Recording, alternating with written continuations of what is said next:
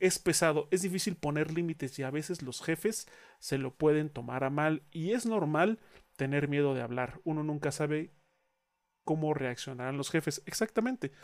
Eh, es algo que pues es una constante, la incertidumbre de saber si lo que vas a decir, si lo que quieres hacer o expresar va a ser, primero, que sea lo correcto y, segundo, cómo lo van a tomar, ¿no? o sea, a lo mejor tienes una muy buena idea que quieres proponer y te toman al loco.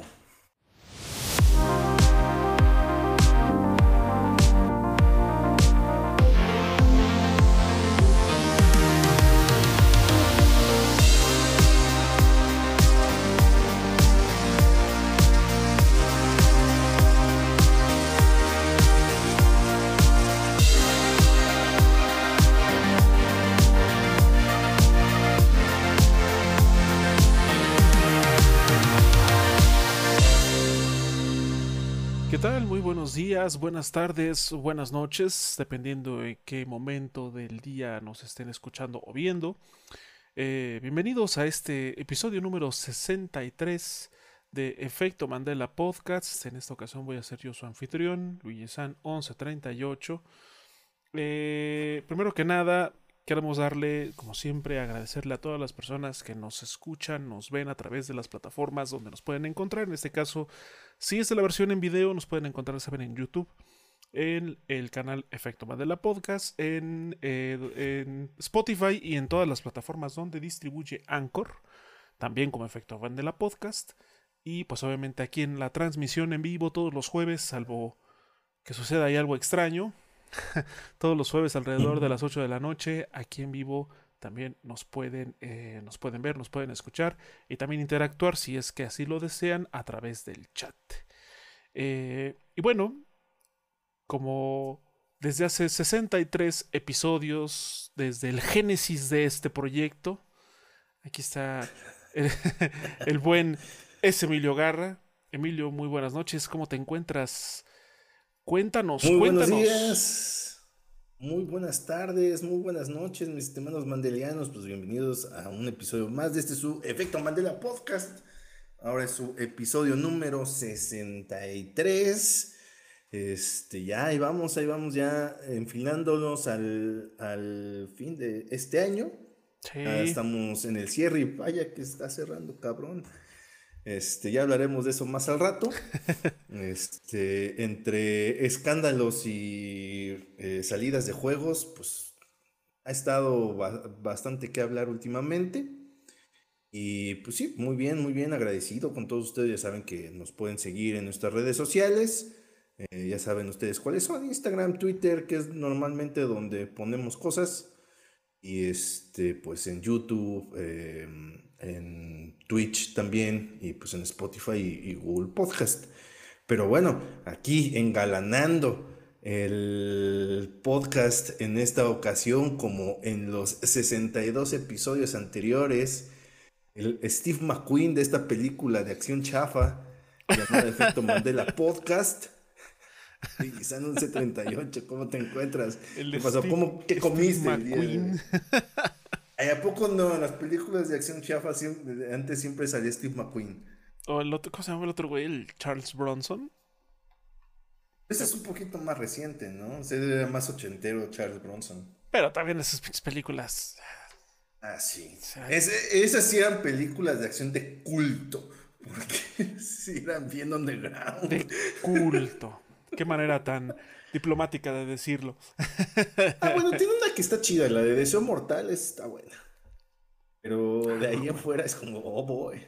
Porque pues aparte, o sea, no tuvo como una carrera muy larga, al menos en ese tipo de películas. Charles Bronson. Sí, no, pues, son todas películas de serie B. Pero bueno, eh, pues yo aquí sufriendo con el pinche calor. De hecho, estábamos platicando justo antes de, de, iniciar el podcast que, está pasando. O sea, ya es para que en estas fechas el frío fuera un poquito más consistente, eh, ligeramente más intenso, sobre todo en el transcurso del día, pero no, seguimos con un calor horrible. Eh, Las noticias se las pasan mintiéndonos, porque siempre sus pinches mensajes de abrígate, viene frente frío, va a haber este, temperaturas bajo cero. ¿Cuál pinche chismoso, güey? Patrañas, puras patrañas. Patrañas. Puras patrañas con sus supuestos este, informes meteorológicos, porque el calor sigue estando de la chin. Solamente en las mañanas, como que amanece bastante fresquecito, pero ya o sea, ese, ese clima es el que debería quedarse todo el día, porque no sé si lo hemos mencionado, pero este aquí en Efecto Mandela Podcast somos Team Frío. Sí, sí, sí. Entonces, si usted es Team Calor, no hay ningún problema, todo el mundo tiene derecho. Tiene todo, todo mundo tiene el derecho a tener opiniones este, eh, y apreciaciones equivocadas. de la vida, pero eso no significa que usted sea mala persona, simplemente pues. No, no, no, nada más le huele el culo sudor todo el tiempo y ya. si usted se vaya constantemente puede evitarlo, pero si no, pues, ¿qué le puedo decir? Así que, eh, pues ya eh, estamos, como bien dijo Emilio, ya en la recta final de este 2022, este ya prácticamente segundo año en el que pues la pandemia nos ha estado arropando y pues la situación... Cada vez no sé si cada vez este, se aleja más, cada vez nosotros somos más cínicos o nos importa menos o no sé. Yo diría que todas las anteriores, como en los exámenes. Sí. Así que... Eh, C, todas las anteriores. Todas las anteriores, así es. Entonces, eh, pues sí, ya estamos en la recta final. Eh, como lo mencionamos en el episodio anterior, vamos a tener nuestro último episodio a mediados de diciembre. Sí, ¿no? Sí, a mediados de diciembre vamos a, tener el último episodio del año. Ya nos veremos este de regreso en la primera o segunda semana de enero. Ya le estaremos, pues, ah, cuando se acerquen las fechas, ya estaremos dando la información más detallada al respecto. Eh, pero bueno, pues ya habiendo hecho las introducciones pertinentes, vamos a hablar de algunas noticias que sucedieron.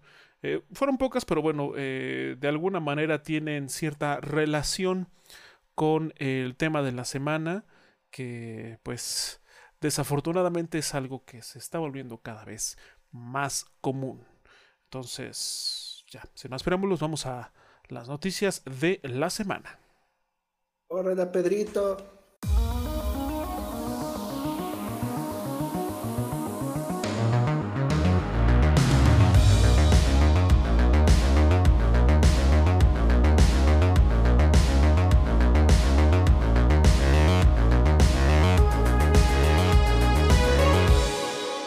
Pues bien, dentro de eh, las noticias de la semana, bueno, creo que la noticia un poco más eh, la noticia más relevante que sucedió fue que hubo una... Bueno, comenzó una situación ahí complicada alrededor del videojuego Disco Elysium, si ustedes lo recuerdan, este juego del 2019. Sí, ¿no? 2019. Este Casi gana el ¿sabes? Sí. y pues bueno, este RPG eh, que fueron, Bastante peculiar. Sí, tiene como unas particularidades muy curiosas, por decirlo menos. Eh, del estudio SAUM, Z-A diagonal UM. Pues bueno, pues resulta que hay una disputa vamos a llamarla, o como se ha mencionado, una guerra abierta por Disco Elysium por la propiedad intelectual entre los creadores y los propietarios de la IP, con, eh, con acusaciones en ambos frentes. Eh, de hecho, eh, Alexander Rostov, director de arte, y Robert Kurbitz, espero no haber masacrado esos nombres con mi pronunciación, que es el director del juego, han publicado un extenso mensaje señalando directamente a los inversores de la empresa por fraude. eh, desvelaron que se han adueñado de la desarrolladora de formas ilegítimas y que han sido despedidos por, para deshacerse de ellos por oponerse. Y eh, por ellos se refieren a ellos mismos, o sea, los desarrolladores. Exacto. Los inversionistas exacto, corrieron. Exacto. Eh, hay un comunicado bastante amplio al respecto.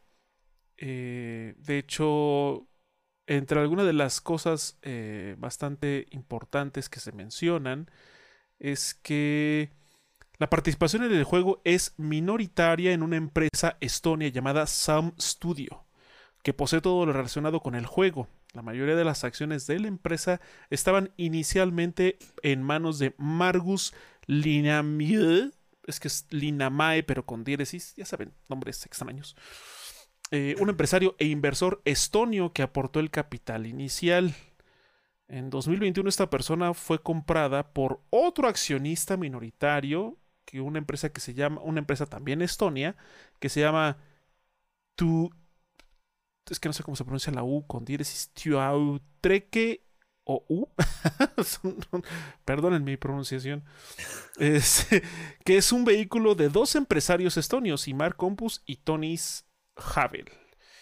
Eh, como mm. accionistas minoritarios tenían derechos eh, limitados y mientras Linamae, Linamae seguía siendo el accionista mayoritario, confiaban en que las finanzas estuvieran en orden y que todos los accionistas recibieran pues un trato igualitario.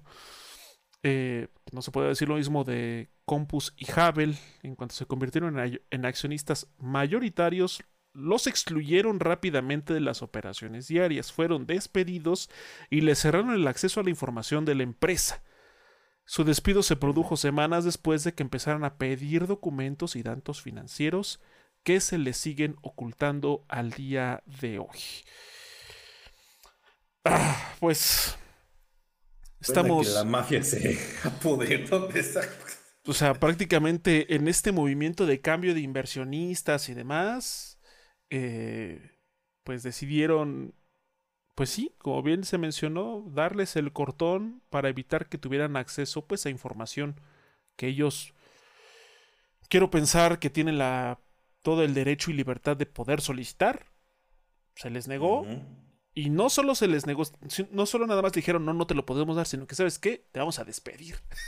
para que menos. ¿Para qué despidiendo cosas? para que menos se tenga acceso a, a este, pues ahí está, a esta información, ¿no? A esta información fiscal, sobre todo.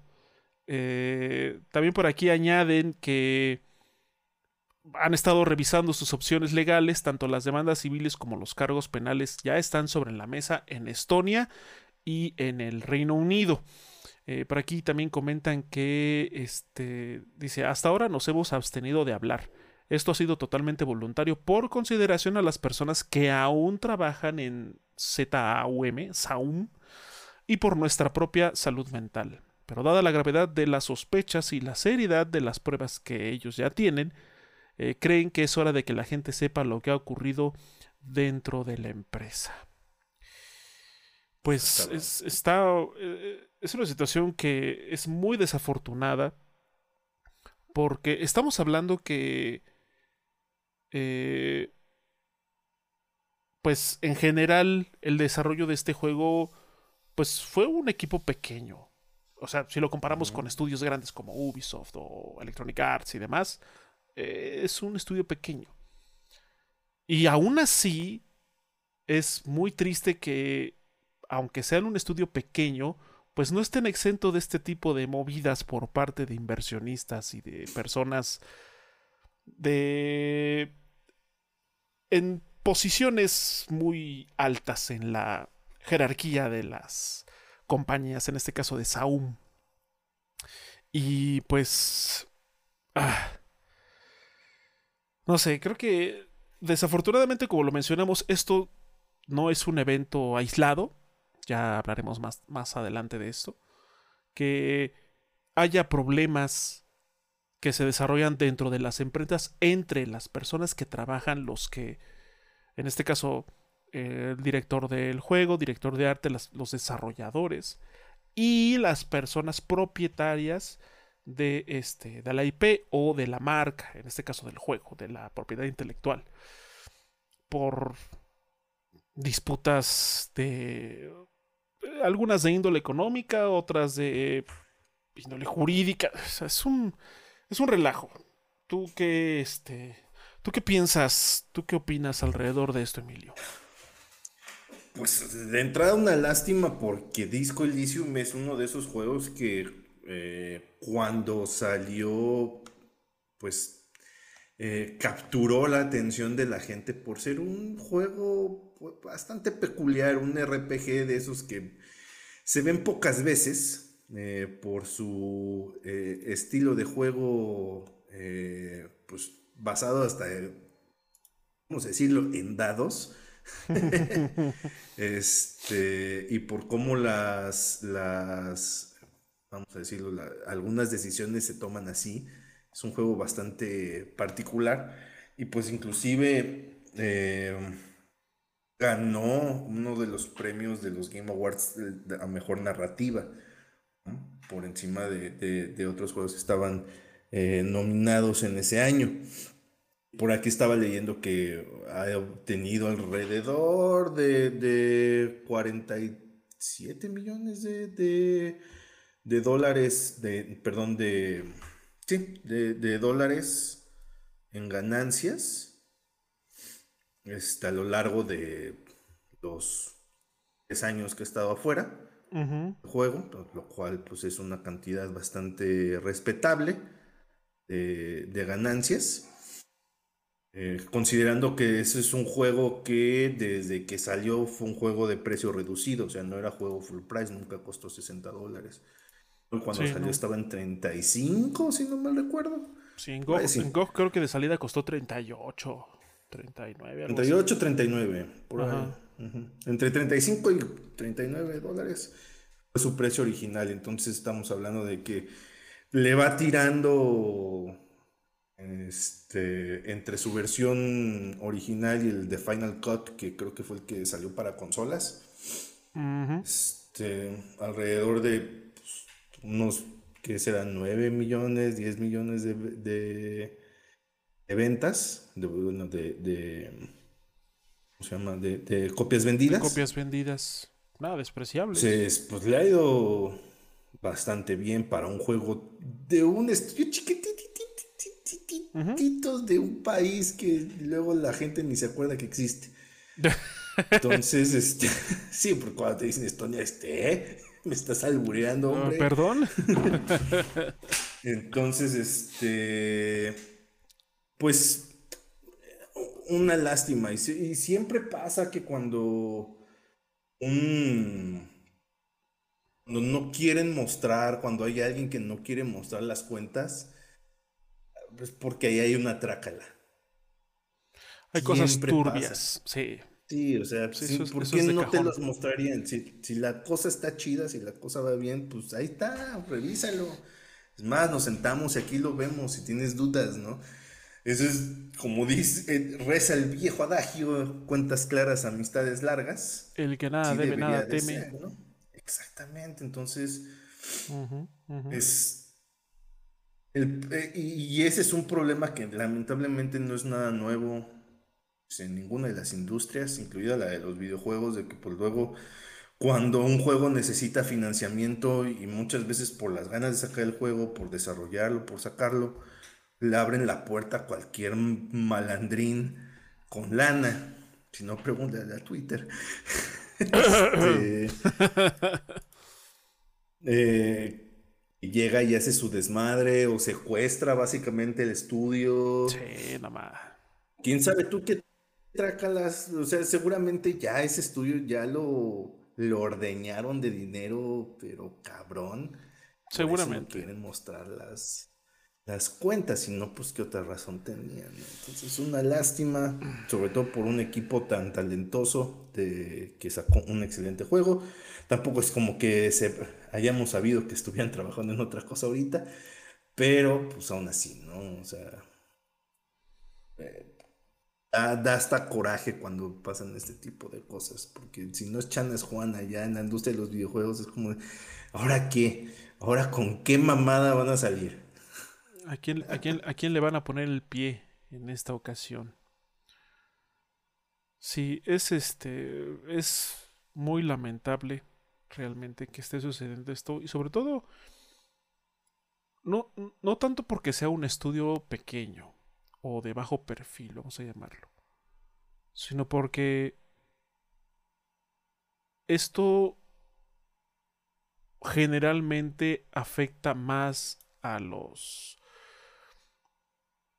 pues vamos a llamarlo a los trabajadores, en este caso a todo el equipo creativo detrás de este juego. Eh, por, no sé si llamarlo capricho, por omisión o por las dos cosas, por parte mm. de, en este caso por parte de directivos y de eh, inversionistas. Que evidentemente, bueno, este tipo de personas lo que ellos quieren no solamente es recuperar su dinero, sino tener más dinero. Eso es obvio. Pero es muy triste que siempre se o, que se tengan que recurrir a instancias pues ilegales o bastante injustas para lograrlo a costa de pues de los empleados, ¿no? En este caso con despidos así de la nada para negarles el acceso a información sobre lo que ellos mismos crearon, ¿no? Es es muy lamentable, realmente, es triste que, sucedan ese tipo de cosas. Y a final de cuentas, pues ojalá, ojalá se resuelva para bien y que encuentren o que recuperen el estudio, aunque tengan que levantarlo de las cenizas. Sí. O pues de plano eh, llevarlo hasta las últimas consecuencias y pues, levantar un nuevo estudio, ¿no? A final de cuentas. Que las dos suenan como muy complicadas, sí. en efecto lo son. Sí, son difíciles. Pues, y, más en estos tiempos, con, la, con la creciente inflación. este, Y de pronto tener que enfrentarse con prácticamente levantar otro estudio desde cero o levantar un estudio existente pues de las cenizas, depende de cómo, de cómo vaya a, a, quedar la situación. Ambos escenarios son complicados. Ha habido casos donde sí se ha podido hacer, pregúntale a THQ, que era un cementerio básicamente y de repente desapareció, recibió inversión de Peto a saber quién. Pues se convirtió en THQ Nordic, que ahorita se le han pasado comprando IPs. Justamente creo que el, el, Nordic viene de la empresa que la absorbió, que la compró, la revitalizó y pues se fusionó y por eso es que ahora conocemos a la al, al, al ropavejero de la industria de los videojuegos, conocido como THQ Nordic. THQ Nordic es como el, el, vendedor de Resident Evil 4. Sabe la, sabe la gabardina y tiene CPs.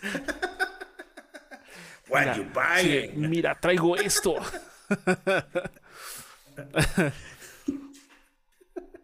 Nada más alejado de la realidad. Eh, pues, esperemos que pueda resolverse esto de la mejor manera y cualquier, si en el transcurso de la próxima semana o de las próximas semanas, antes de que nos vayamos a nuestras respectivas vacaciones, este, sale más información al respecto, bueno, pues aquí les estaremos compartiendo la misma para ver cómo se va desenvolviendo esta muy desafortunada situación. Y bueno, eh, pues creo que básicamente esa era la noticia más importante de esta semana. Bueno, hubo, ya saben, eh, por fin vio la luz eh, God of War Ragnarok. Siempre sí cumplieron su fecha de lanzamiento. Nos equivocamos nosotros, ya lo admitimos y no podremos sentirnos más contentos por habernos equivocado. Eh, ha estado recibiendo muy buenas críticas de manera generalizada. Entonces, si tienen oportunidad, de jugarlo, pues jueguenlo. Si no tienen oportunidad, pues espérense al buen fin. Ya el buen fin y el Black Friday está a la vuelta de la esquina. seguramente habrá alguna promoción interesante, algún descuento que pueda eh, facilitarles adquirir este juego. Así que ahí estén, ahí estén pendientes de Amazon o su tienda de preferencia. Eh, salió el Sonic Fronteras. También, salió el Sonic Fronteras, el juego de mundo abierto del erizo azul. Que se niega, se niega a, tomar un descanso para replantearse su fórmula y dice, ahora mundo abierto, ¿por qué no? Mundo abierto. Pues mira, lo poco que yo he visto eh, de impresiones o algunas reseñas pequeñas sobre el juego, eh, pues no está tan mal para hacer un juego de Sonic. Eh, para hacer un juego de Sonic está bien. Para hacer un juego de Sonic sí está como interesante. Obviamente, pues no, no deja de ser un juego con ciertas áreas de oportunidad. Pero bueno, creo que lo mejor de todo es que aparentemente no es el desastre que algunos pensaban. Entonces eso ya es algo muy, eso ya es algo positivo. este, sus expectativas de calidad. Sí, claro. tampoco, tampoco se puede, se puede pedir mucho un juego de Sonic. Porque seamos honestos. O sea, si ustedes son fan de Sonic, pues está chido. O sea, qué bueno. Y qué bueno que ya al menos este juego parece estar eh, bastante aceptable y quizá a lo mejor superior con los últimos juegos que salieron del erizo. Eso pues definitivamente es un es un win para todos, no nada más para los fans de Sonic. Así que bueno, pues ahí está. Y, salió a precio reducido también, que es lo que es la ventaja. Bueno, si lo compran en PlayStation 5, no.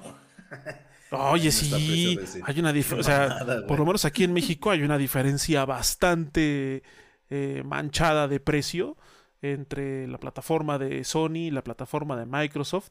Sí está como de, oye, ¿son qué? Ahorita el dólar está barato, pero aún así no mames. Son como 500 pesos de diferencia, ¿no? Más o eh, menos, sí. O sea, porque en la, en la Microsoft Store creo que está en 700 y algo. Y en la PlayStation Store está en. Este. Creo que se sale a full price, ¿no? A 60 dólares. 59 dólares. 60 dólares más el impuesto. Más el impuesto, o sea, yo vi como... imágenes donde lo cobraron este ya con el impuesto en 81.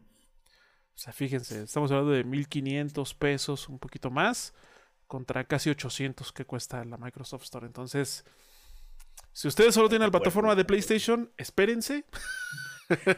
qué malo, qué mal momento. qué mal, qué mal momento. Este, o sea, ya, mira. de todas maneras, los juegos de Sega siempre los. Los, bajan de precio. son como los de Bandai Namco. Salen y al mes ya tienen sus primeros descuentos. Entonces, este. Pues espérense. antes de fin de año, ya dame 300 baros, llévate el juego. espérense tantito. Si lo tienen en alguna otra plataforma, bueno, pues chequenlo. A lo mejor si les, si les conviene comprarlo ahorita.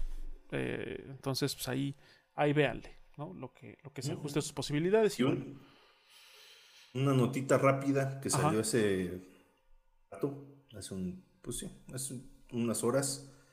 Eh, nuestro presidente Guillermo del Toro eh, liberó ahí un pedacito de CGI de película que se le ha estado negando de, por los siglos de los siglos de la, en las montañas de la locura, porque pues, él quiere hacer a huevo esa película, basado en una de las, este, en los cuentos de Lovecraft. Es un pedacito que dura como 15 segundos eh, con CGI donde sale una especie como de explorador en la nieve y un monstruo que parece como una oruga patas, donde le sale otro así como de lo que parece una boca y con tentáculos. Y eso es todo. Miren. Ok. Recordemos que Deadpool fue posible gracias a uno de esos leaks o una de esas este, filtraciones de un CGI que fue rechazado en su momento gente dijo, no, está muy cabrón, güey. Si está la película de Deadpool, si la quiero, güey. Y más bien Fox, en ese entonces Fox dijo, mm, aquí, aquí veo potencial de chineros. Creo que esto sí podría ser rentable. Entonces, pues hicieron la película. Y al final fue el putazo que fue Deadpool, bueno, sigue siendo Deadpool, gracias a un trailer filtrado. Entonces, quién sabe, en una de esas resulta que alguien ve el potencial y dice, mm, ok, ok, va, va, va, va, va. Que hasta hace un ratito ya llevaba más de un millón de visualizaciones ese pedacito. Ok. Entonces, este. Pues, no lo he visto, ahorita rato lo voy a buscar. Es un pedacito de 15 segundos que no da pie a gran cosa. Cuando menos ves un dude un monstruo. en una cueva. En una cueva. En la nieve. La nieve. ¿Eh? Pues. Ah, ojalá que tenga el mismo destino que. Bueno, si lo tiene, que Deadpool, pues termine siendo una buena película. Ojalá. Ojalá. Ojalá, que sea que sea el caso. Eh, pero bueno, esas fueron las, las, este, pues las noticias que acontecieron en los últimos días. Y pues nada, vamos ya a hablar del tema de la semana que, como ya lo, como ya lo hemos mencionado, pues tiene alguna relación con lo que sucedió. Bueno, sí, o sea, tiene, tiene similares este, paralelismos. Paralelismos, exacto, con lo, con lo sucedido con Disco Elysium. Así que bueno, pues vamos hablar del tema de la semana.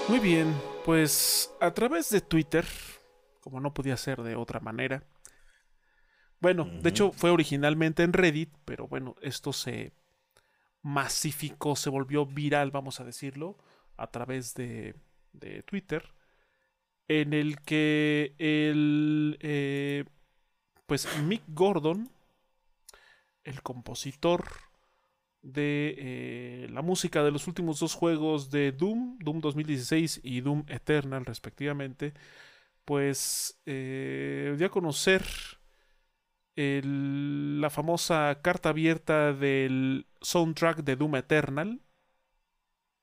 Así es como está publicado, que se publicó, de hecho, este, publicado en Reddit el 5 de mayo del 2020.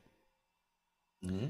Este, donde básicamente, y a grandes rasgos, porque es una carta bastante extensa y muy detallada, del conflicto. No sé si ustedes este, lo supieron, supongo que sí, si es que siguen la escena videojueguil. Pues hubo ahí unas disputas entre Mick Gordon y los directivos en general, o bueno, en general de Bethesda, este, por eh, una situación ahí con los derechos y el uso de la música de, que compuso Mick Gordon dentro del juego. Hubo ahí una disputa en la que pues el que había quedado en su momento mal parado fue Mick Gordon. Y básicamente le echaron la culpa a él. Ajá, exactamente. Eh, básicamente, eh, poniendo en contexto, ya había salido el juego. Y el, este, el soundtrack iba a ser como un bono extra eh, para las personas que preordenaron el juego y posteriormente también iba a estar en Spotify, ¿no? la cuestión ahí es de que las personas que pudieron tener el soundtrack, eh, se levantó mucha controversia ahí porque no hacía falta hacer un, este, ¿cómo se llama? Un conocedor bastante experimentado, tener un oído muy educado para darse cuenta que estaba medio culero. Entonces hubo muchas quejas y eso ocasionó que eh, se generara, eh, primero que nada, esta carta abierta, echándole la culpa básicamente a Mick Gordon. Poniendo el contexto. Así es. Entonces, pues ya, sucedió esa situación y pues ahora se reavivó la disputa y la controversia porque pues a través de esta carta abierta a toda la increíble comunidad, como así aparece en la parte superior de este texto, a la comunidad de Doom, es que pues básicamente hizo mención de que había sido una muy desafortunada jugada por parte del el director del estudio Marty Stratton, de hecho se hace hincapié en esta persona, como el, el director prácticamente de It Software, en el que se enfatiza que Marty Stratton mintió sobre las circunstancias que rodeaban el soundtrack de Doom Eternal y usó la desinformación para, pues básicamente, hacerlo quedar mal por fallas que no le que no, que no fueron como tal de Mick Gordon, sino de pues tanto del director Marty Stratton como de pues eh, el estudio aparato publicitario, del aparato publicitario, exacto. De, Bethesda, Cenimax, ID Software. Además de que eh, lo que también pues dinamitó eh, las redes sociales y las, las, las, puso en una cacerola y las les prendieron en llamas fue que se hace mención de que Marty Stratton le ofreció una suma de seis dígitos, de seis cifras, para nunca hablar de la situación. Y nunca no hablar de la situación ni, ni apelar Exacto, o sea. Nada, ni. ¿Sabes qué? que básicamente él quedara como el culero. Te voy a dar esta suma de seis dígitos en dinero para que tú, una, no digas absolutamente nada de lo que pasó y otra, no te pongas al brinco. En pocas palabras. La historia donde tú eres el, culpable se queda así. O sea, te, pago para que te eches la culpa, para que te echemos la culpa, literalmente. eh, y pues obviamente él eh, menciona que pues para él la verdad es más importante. Este, y pues por eso es que se está ahora hablando de pues de este caso que como les, les comento, les comentamos es algo muy muy extenso donde primero eh, se habla de que Mick Gordon había presupuestado la música de este videojuego en minutos. Es decir, no iba a ser como por proyecto o por niveles, o no, iba a ser por minutos. Se calculó el tiempo en minutos de lo que tendría el juego en música y con base en eso, pues él fue desarrollando y se iba a manejar un plan de trabajo con eso en primicia, no por minuto. En total. menciona que precisamente ese plan de trabajo aún así estaba muy apretado, porque básicamente tenía que presentar eh, dos canciones por mes, lo cual está muy severo. Sí. Pero él decía que se podía hacer. O sea, iba a estar eh, matado, pero órale. Pero iba a poder salir del paso. Sí, y pues desafortunadamente eso eventualmente fue una carga bastante exigente, sobre todo porque tomando en cuenta que el contrato ya, pues final vamos a llamarlo, e, el presupuesto eh, realizado fue para 142 minutos de música, ¿no? Eh, todo iba a ser in-game. O sea, toda la música dentro del juego, menús, variación de música de acuerdo a, los niveles y a las diferentes zonas dentro de los niveles, cuando entras en acción, o sea, todo ese tipo de cosas. Esa música dinámica que uno escucha cuando juega estaba considerada en estos 142 minutos. Eh, también menciona que una de las cosas que empezaron a perjudicar y empezaron a ser un dolor de cabeza fue el tener que reescribir mucha música in-game, o sea, dentro, la, la, que iba a funcionar dentro del juego, hasta que el cliente pues estuviera satisfecho. Y de hecho, se menciona que una vez que ya el cliente había probado oficialmente las, pistas finales, o sea, ¿sabes qué? Esta ya quedó, perfecto, ya no le muevas nada se fue como se, bueno, ¿sabes qué? Estas son las que ya me, ya me aprobaron. Vamos a ver cuántos minutos son en total. Y entonces, bueno, con eso en mente es como se le iba a estar realizando su pago. ¿Sabes qué? Esta, estas piezas son, ya están aprobadas. Bueno, ¿cuántos minutos duran? Ah, bueno, ¿cuánto dijimos que iba a ser por minuto? Entonces, eso es lo que se le, en teoría, perdón, se le tenía que estar, eh, se, le tenía que estar pagando. Y esto es algo muy importante, que eh, no se le, no, no se le iba a pagar por música que fuera rechazada. Eso ténganlo muy en cuenta porque va a ser muy importante más al rato. Esto es muy importante. Todo eso de, los avances que presentaba fueron rechazados y esa música que eh, se iba a pagar por la música aprobada va a ser un detalle que al rato va a saltar y va a ser muy importante. Ténganlo muy en consideración. Sí, sí, por eso digo que es algo, es algo muy, muy importante que eh, no, o sea, la música que fue rechazada, porque bueno, esto es algo que no solo en la, en la industria de los videojuegos, sino en la industria del entretenimiento en general, pues un compositor escribe y hace bocetos y hace piezas. Algunas dicen, ok, esta funciona, y otras dicen, esa no. Ya, esa se descarta. Hay que cambiarla, o de plano, ¿sabes qué? Esa no funciona. Entonces se descarta. Es música que ya se escribió, se trabajó, pero por decisión del cliente no funciona y se descarta. En este caso, toda esa música que él había escrito, que él había compuesto, y que al final de cuentas dijeron, ¿sabes qué? Esa se rechaza, no va a entrar, esa no se le iba a pagar. Entonces, ok, bueno, se le va a pagar la que está aprobada y la que no se descarta. Y aparte también hay que hacer una anotación ahí.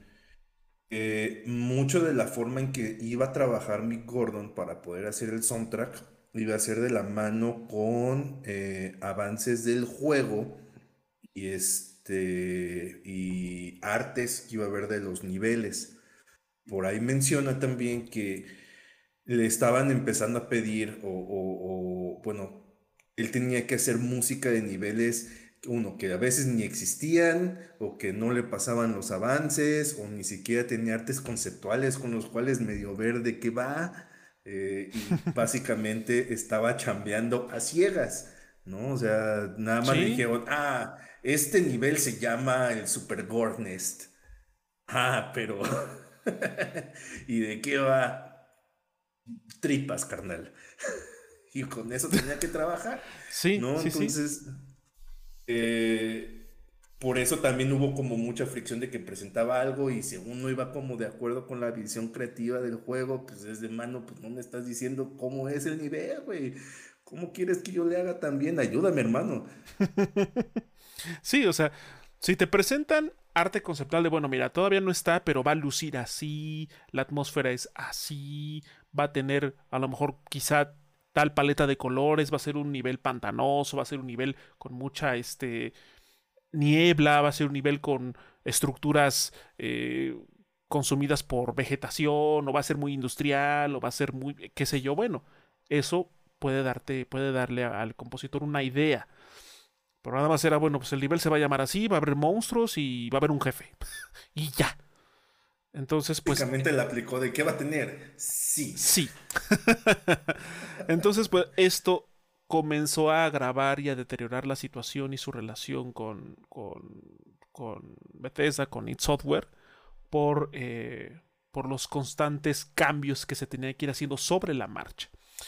Y luego otra cosa también importante que él menciona es que el soundtrack oficial, o lo que conocemos como el OST, era un producto y totalmente aparte. Es decir, y es algo que explica, o sea, la música en el juego está específicamente eh, arreglada, compuesta, mezclada, para que se adapte al gameplay. Al gameplay del jugador. O sea, a lo mejor un jugador puede estar 15 horas parado en un solo lugar y la música tiene pues, que estar 15 horas funcionando en esa área. Es un loop. Exacto. Eh, si, el, si, el, jugador se acaba el juego en 10 horas, bueno, pues también la música tiene que ir acompañándolo a su ritmo. Y obviamente un, un álbum, o sea, un soundtrack, un álbum aparte, pues requiere que la música esté tratada de otra manera, que sean piezas más concisas, exactamente, que a lo mejor eh, no van a poner toda la música del juego, sino que van a ser como una especie de resumen, ¿no? De, de, las principales atmósferas, quizá los principales temas y demás. A lo mejor por ahí músicas de cinemática y demás. Algo un poco más narrativo hasta cierto punto en algunas partes. Y aquí también otra cosa que es importante mencionar es que el soundtrack, este compilado para Spotify, YouTube y demás, estaba contemplado con un contrato aparte. Es decir, una cosa es, una cosa es lo que le iban a pagar por la música in-game por minuto, independientemente de la música que iba a ser rechazada, que esa no se le iban a pagar. Y otra cosa es algún arreglo específico que se tuviera que hacer para un soundtrack comercial. O sea, hablamos de dos cosas totalmente diferentes. Y aparte hay una bronca ahí, porque también menciona de que, bueno, para esto, recordemos que la fecha original de salida de Doom Eternal me parece que era noviembre de 2019. Entonces estaban trabajando todos a marchas forzadas, a un crunch de esos que, que han sido el pan de cada día en, esta industria. la industria, desafortunadamente. Entonces él de por sí ya estaba con las prisas. Menciona que ya llevaba desde enero que no cobraba nada. O sea, se la pasaron diciéndole, ah, ya, la vuelta, carnal, a la vuelta, a la vuelta. No cobraba nada. Entonces, este, entre las marchas forzadas y el no cobrar, decía que, pues, o sea, Luego no podía ni ver a su familia, se quedaba a dormir en el estudio, se la pasaba haciendo jornadas de 18 horas, básicamente eh, componiendo, tocando y produciendo las, las rolas, porque él hacía todo, básicamente, de las rolas. En el aspecto eh, musical del juego, él hizo todo, básicamente. Eh, porque pues él aparte, aparte de ser músico y compositor, pues también es productor. Eh, y pues se nota en la calidad de, sus temas, ¿no? Eh, aparte de lo de no cobrar, resulta que algo que no se había pactado, después se lo sacó de los huevos este ID Software para anunciarlo como un bono de preorden, que fue precisamente el soundtrack. Y es donde sale la otra bronca porque dice mi corno, espérate, o sea, y aparte lo presentaron de que te abate como bono de preorden el soundtrack hecho por Mick Gordon. Y dice, güey, no mames, nunca hemos firmado un contrato por el soundtrack. ¿Qué pedo? ¿Por qué me hacen eso? No he terminado ni las canciones del juego y ya me están pidiendo un soundtrack. ¿Qué les pasa, güey? Entonces, sí, ahí es donde todavía se empieza a poner más cabrona la cosa. Además de que eh, también eh, Mick Gordon hace mención de algunos otros puntos que empezaron a agravar la situación de entre id Software y él, o sea, entre, entre la parte directiva, entre la parte de desarrollo del juego y él en su labor como compositor. Más allá de, o sea, ya mencionamos que le pedían, le pedían música para partes del juego que aún estaban de desarrollo que ni siquiera estaban como aterrizadas, niveles, encuentros con jefes y demás.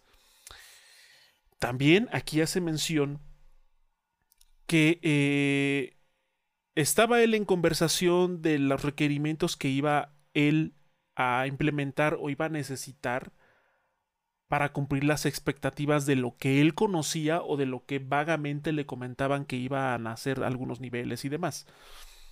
Y ahí empezaron a ponerle frenos. O sea, al mismo tiempo que le, que le pedían que hiciera cosas que aún no tenían en desarrollo, cuando él proponía o pedía eh, o sugería hacer algunas cosas extras como para darle más punch o para darle un poco más de esa vibra o darle algo, texturas y demás, eh, se, se, enfrentaba también con, no, espérate, todavía no, espérate, relájate.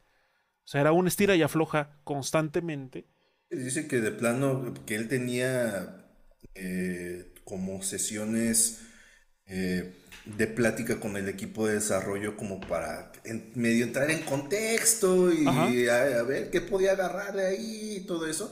Pero de repente lo empezaron a cepillar de ahí. A decirle, no, no, no, no, carnal, acceso restringido. Tú aquí no tienes nada que ver. Entonces, pues todavía peor. Sí, de hecho, ya se llegó un punto en el que pues Mick Gordon dijo, ¿sabes qué? Pues no, o sea, en el, en el plan de trabajo actual y como se están manejando las cosas, no voy a salir del paso. Entonces, él propuso alternativas para poder, este, pues como equipararse al desarrollo de, del proyecto, en el que incluso hace mención que, que, que tenía que a lo mejor en, en, algunos casos muy puntuales tener que usar temas o reusar temas que ya se habían hecho incluso de la primera entrega para que pudieran a la par funcionar con lo que estaban ya desarrollando. O sea, como tratar de, de, de seguirles el paso de, bueno, ¿sabes qué? Si quieres todo original está medio cañón, puedo reusar temas que ya tengo, hago algunas modificaciones y lo podemos, este, lo podemos hacer eh, funcionar, ¿no? Pero, eh, o sea, y también otra cosa es que la presión que se tenía de los dos niveles de música por mes, que era lo que se tenía como planteado, se eliminó. O sea, sabes que ya no, va a tener que ser más. Vas a tener que empezar a trabajar de otra manera. Entonces, este cambio, pues también, o sea, si de por sí ya era un dolor de cabeza, moviéndole esta, este ritmo de trabajo, pues terminó siendo algo todavía más aparatoso y más complicado. Eh, y bueno, eh, después eh, está una situación en el que se empezaba, o sea, ya una vez teniendo, o ya una vez avanzado más el desarrollo, empezaban a tener eh, menciones de música que ya, que supuestamente ya había tenido el visto bueno, supuestamente ya estaba aprobada, que iban a necesitar una, una segunda versión o una revisión. De hecho, hasta hay incluso fotografías, se adjunta una foto de, de unas notas donde pone música que necesita versión 2. y aparece mm. Mars Core, Space An, eh, Phobos Heavy, o sea, como partes específicas que se tenía que retrabajar sin dejar de avanzar en lo que faltaba. Entonces empezó a ser muy asfixiante, en pocas palabras, las demandas que el proyecto pedía y pues las condiciones, uno, las condiciones de tiempo y dos, pues que no estaba recibiendo pues lana por todo lo que ya había trabajado.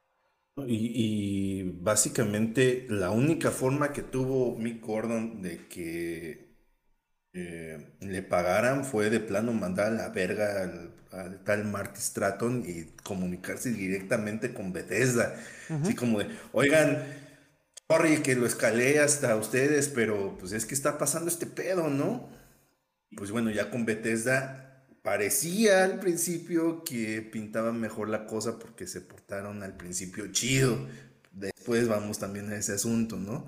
Porque pues ahorita ya es lo del pedo del juego. La música in-game y aparte ya también el compromiso del, del soundtrack, ¿no? Que básicamente Bethesda le dijo, ah, pero también está la... Te vamos a pagar, ahí te va tu varo, pero pues echando la mano con el soundtrack. Porque hasta ese entonces todavía no había nada. Nada firmado sobre el soundtrack. Fue, se lo sacó ID Software de los huevos, básicamente. Lo anunció sin que Mick Gordon supiera que eso sí iba a ser. Sí, no, había, no había, un este, contrato que lo estableciera. Había un contrato. Y pues básicamente después de un estira de la floja y quedaron que iban a hacer 12 rolas. Pero al final fue otro pedo. Más adelante van a ver. Sí, porque de hecho ya estamos como llegando a, la parte donde empezaron a, a hacer más evidentes estas discrepancias. Porque primero, eh, los argumentos sobre el pago, o sea, sobre el pago que ya tenían que darle a Mick Gordon, comenzaron cuando ID Software lanzó dos suites, o sea, dos compilados musicales, escritos para dos niveles, que era, aquí aparece como Super Gore Nest y Mars Core, mm.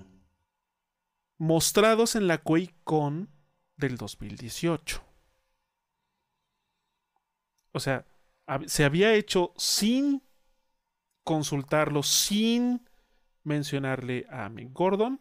Se hizo ahí un mashup musical para dos niveles que se mostraron en la QuakeCon. Este. De hecho, que fueron la música de cuatro niveles que se habían. Eh, o sea, que se habían colocado de manera simultánea. Y, y Software negó el pago porque no les había gustado la música. O sea, la usan. Que la usas. La usan. Pero no se la van a pagar porque no. O sea, era como para una, un uso promocional. Pero pues. No. O sea, no iba a ser como la música final. Y como, casi le dices, voy a usar tu chingadera, pero voy a estar muy ofendido. Y recuerden lo que habíamos mencionado al principio de que había música, que la música rechazada no se le iba a pagar.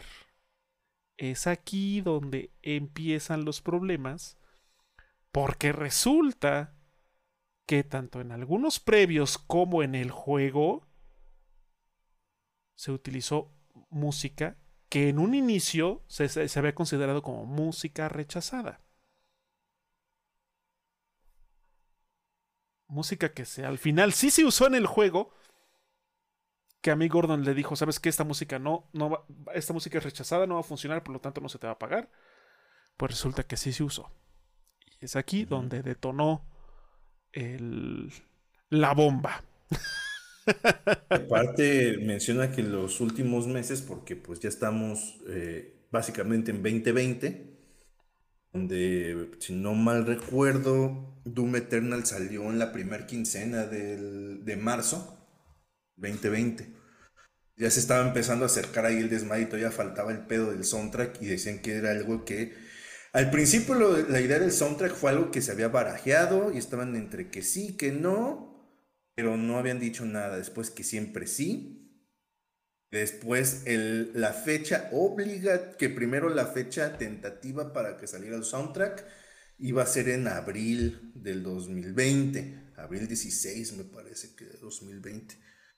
Esa le había dicho, es esa fecha, pero hasta eso todavía es flexible, no está como marcada en piedra en ningún lado, pero después dijeron, tiene que salir en esa fecha porque si no nos vamos a meter en pedos de, este, ¿cómo se llama?, de derechos de consumidor, porque pues bueno, hay gente que ya preordenó el juego y se le tenemos que entregar el soundtrack. Entonces, o es ese día o es ese día, carnal. Entonces dice que ahí también empezó a hacer más crunch, que se aventó una temporada básicamente viviendo en su estudio sin ver a su familia y sin, aparte sin que le pagaran. Este, haciendo esa situación y de hecho menciona que en el deadline le faltaban dos canciones, o sea, ya estaba todo. O sea, ya se habían terminado de procesar 10 de las 12 canciones que iban a ir en el soundtrack, en el OST pero que ahí su computadora tuvo un pedo y que tenía que solucionar, que se iba a tardar 4 o 5 horas más, tuvo que hablar con Bethesda directamente para que movieran el deadline unas horas y pudiera entregar ese producto. Bethesda le dijo sí, pero después llegó Marty Stratton y decía, no, no, no, no, no, no, no, a ver, lo reunión ahorita, a ver qué pedo.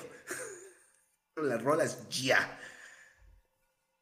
¿Dónde están mis rolas? ¿Dónde están? Y básicamente hizo berrinche y ya había habido un rumor de que parte de ID Software estaban haciendo una especie de OST alternativo. Y es donde también se empieza a poner todavía más macabra la cosa. Porque básicamente ID Software lo que hizo fue eh, agarrarse al ingeniero de audio. Si le mira, carnal, vas a aventar esta chamba de toda esta retacería nos estuvo mandando mi Gordon a ver cómo le haces y dale estructura de canción. Y yeah. E, e inclusive tuvieron la osadía de poner a este carnal como co-creador del, del, OST de Eternal. Sí, sí, sí, sí. Y de hecho, eh, también se comparte aquí que ya con la, pues con la música ya integrada en el juego, eh, in-game, este, Marty Strato pues no había mostrado como algo más concreto sobre el soundtrack, sobre el OST que iba a salir de manera comercial, ¿no? Este, porque pues desde un inicio pues no se había considerado que eso iba a ser otro contrato, y se iba a otra chamba aparte. Y eh, y pues no, se quedó como pues así el asunto en el aire literalmente y se compartió en este mismo documento una, una imagen donde aparece la referencia de las pistas musicales, o sea, de la música en general de Doom Eternal, por minuto. De hecho aparece aquí como total de minutos, o sea, los minutos que se, que se, trabajaron en total del juego, o sea, toda la música usada, no usada, todo, fueron 286 minutos. Es decir, 4 horas y 46 minutos de música total. La música. El doble que fue acordado originalmente. La música que terminó estando dentro del contrato fueron justamente 142 minutos, es decir, 2 horas con 22 minutos de música, la mitad, básicamente. Y lo que quedó como minutos no pagados, o sea, el, todo el restante, fueron 2 horas con 24 minutos, 144 minutos con un segundo, que fue la música que no se pagó. Pero sí se usó. O sea, se trabajó y al final se usaron fragmentos en este mix final se usaron fragmentos de esa música que en teoría no se debieron utilizar. Bueno, no en teoría, no se debieron utilizar porque fue música que no se pagó. Y aparte, en teoría, fue música rechazada. Ajá. O sea, ahí. Ah. Y, y, y, aparte donde también se empieza a poner aquí, porque pues dentro de todo Mick Gordon, cuando, se, cuando eh, llegaban a un punto, de, a, un punto muerto, eh, pues bueno, vamos a ver opciones, ¿cómo le hacemos? Vamos a ver si nos dan, este, si podemos estirar el deadline o, proponer alguna otra forma eh, de, trabajar y pues ahí este señor Marty Stratton era el que se ponía de cierta forma se medio entiende porque ya tenía el deadline encima y se ve que el tipo ya estaba con un estrés full porque tenía que cumplir con muchos compromisos. Este, pero precisamente en esa reunión que fue de emergencia en el deadline para el, para el soundtrack, básicamente hizo berrinche porque todavía no estaban esas dos rolas que faltaban, que nada más era detalles que se iban a entregar ese mismo día, pero más tarde. Por ese berrinche, Marty Stratton decidió utilizar el, soundtrack alternativo. Cuando ya básicamente Mick Gordon ya había hecho todo lo demás. dijo, no, ¿sabes qué? A la vera, con tus chingaderas voy a utilizar ahí la retacería que tengo guardada. Gracias. De hecho, también se menciona y se que. pepenó a, a mi Gordon, básicamente. Sí, sí, sí, sí. Y de hecho, también se menciona que. Y es específico con las fechas. Dice que el 7 de marzo del 2020, dos semanas antes del lanzamiento del juego, Bethesda le había, le, le envía mandado. Le había, perdón, mandado una especie de borrador con los términos de cómo quería la estructura del soundtrack oficial de Doom Eternal. Hecho que aparece. Que fueran 12 canciones del OST. Las 12, las 12 perdón, iban a ser elegidas y seleccionadas por id Software. id Software iba a dar su aprobación final. Y que se iba a requerir hacer uso de todos los archivos fuentes como sesiones de mezcla, archivos en crudo y demás, y el, el, deadline para la entrega iba a ser el 16 de abril. Estamos hablando de un mes, y, una, semana, Para, para producir 12 canciones que iban a ser elegidas por It Software, que iban a tener que ser aprobadas por ellos mismos y que se iban a requerir todos los archivos, o sea, todo lo que había escrito, todo lo que había compuesto, todo lo que había mezclado, para poder obtener ese resultado.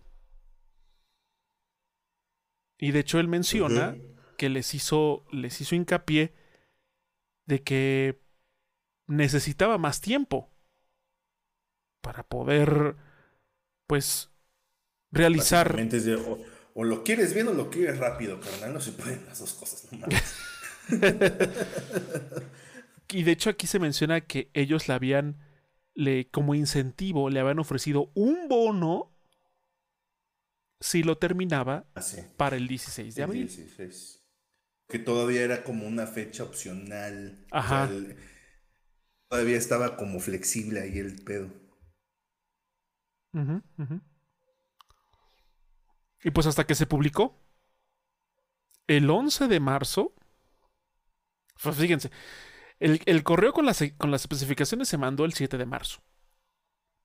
Cuatro días después, el 11 de marzo del 2020, Bethesda anunció que no iba a estar disponible el soundtrack de Doom Eternal como se había previsto en la, en la edición, en la Collector's Edition.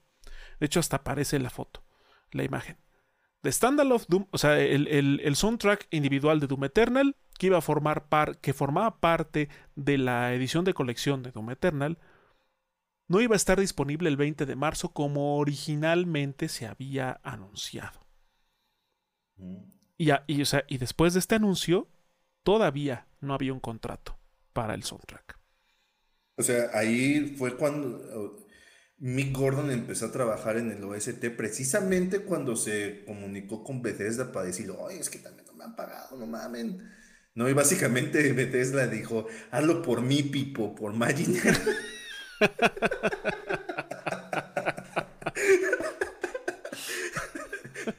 casi, casi. Casi, casi. Y él dice, pues bueno, pues ya me lo está pidiendo acá el mero jefe, pues va, ok, le voy a echar ganas y me voy a poner a escribir. bueno, parte de la chamba ya la tengo hecha, ¿no? O sea, mucha de la estructura pues, ya está medio hecha. nada más era cuestión de darle forma de forma este, y completar pedacitos y que, pues, una experiencia que esté de acuerdo a los estándares de calidad que se plantean manejar, ¿no? Pues va, me lo voy a aventar de una vez porque, pues, creo en ustedes. A su error. pues. Ah, después, eh, justo, o sea, después de esta situación con lo de que no había un contrato aún para lo del OST, para lo del soundtrack de manera comercial, fue donde Marty Stratton reveló que le había indicado al, líder de diseño de audio Chad Mossholder que hiciera un OST alternativo, cortando fragmentos de, de, la música usada in-game para, que se pudiera, para que se pudiera estructurar un este, el, lo que se llamó como el soundtrack alternativo. La cuestión aquí es de que si bien se lo solicitó a un pues diseñador de audio, eh, pues el supuesto soundtrack alternativo no estaba en óptimas condiciones para ser eh, comercializado como música standalone, básicamente. Y, Mick Gordon lo menciona porque de hecho dice que pues a él ni siquiera, eh, o sea, para esto a él ya lo habían pepenado. ya iba a ser un hecho que iba a salir el soundtrack alternativo. No quedó de otra más que tragar bala. O sea, morder la bala, perdón. Entonces dice que escuchó el soundtrack este, y dice que, mames, esto es una cochinada, o sea, no puede ser. Básicamente eh, se nota a leguas que nada más son pedazos pegados con cinta. Sí, porque dice que hay partes donde se dispara el volumen o se baja muy cabrón o como que hay cortes de tiempo raros que no estaban este, previstos y no, no tienen contexto de la rola. Que a final de cuentas, y eso es algo que, que se tiene que decir, si bien el ingeniero de audio, el líder ingeniero de audio, puede ser muy bueno en su chamba, puede hacer un muy buen trabajo este, como ingeniero de audio. Cierto es que no tiene las sensibilidades de artista para precisamente generar una rola como tal, una experiencia que de inicio a fin tenga congruencia. Exacto. Y eso dice, es que esto no mames, esto no se puede considerar una rola, es como no sé, como música de creepypasta, no sé, güey.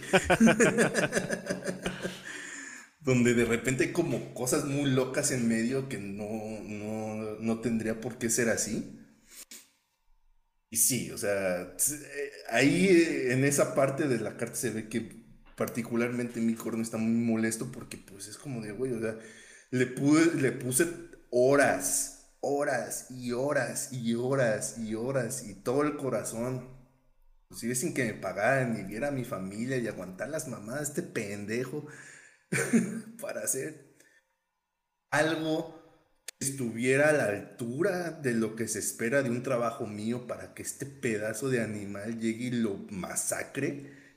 Sí, sí, y además una de las cosas que también a, a, a mí Gordon le pareció bastante molesto es que en los, como ya mencionó también Emilio, que habían puesto como co-creador o como co-compositor en los créditos de la música al diseñador de audio.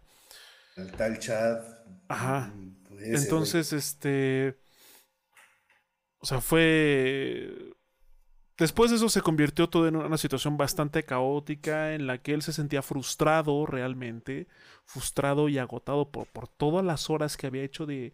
Eh, pues a todas las horas y los meses que había invertido y el esfuerzo que había invertido en pues sacar el proyecto con las exigencias que le habían solicitado desde el software para que pues al final no pudieran este uno él no pudiera eh, anteponerse con los planteamientos reales que él les, les mencionaba de su ritmo de trabajo y otra porque también este Marty Stratton estaba en una posición bastante, eh, pues vamos a decirlo por cómo se maneja la información del texto, en una posición bastante arrogante.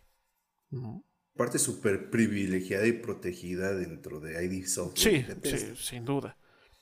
Y de hecho se menciona aquí que después de toda esta situación y por una segunda vez había propuesto él dijo, bueno, voy a producirles una mejor versión del soundtrack de Doom Eternal, pero a cambio, dice, yo pido que Marty, Marty Stratton, quite ese post de Reddit donde le tiraron mierda a Mick Gordon, publicando una, o sea, cómo fueron las cosas en realidad y que se le pagara extra por la música usada en el juego final, en Doom Eternal.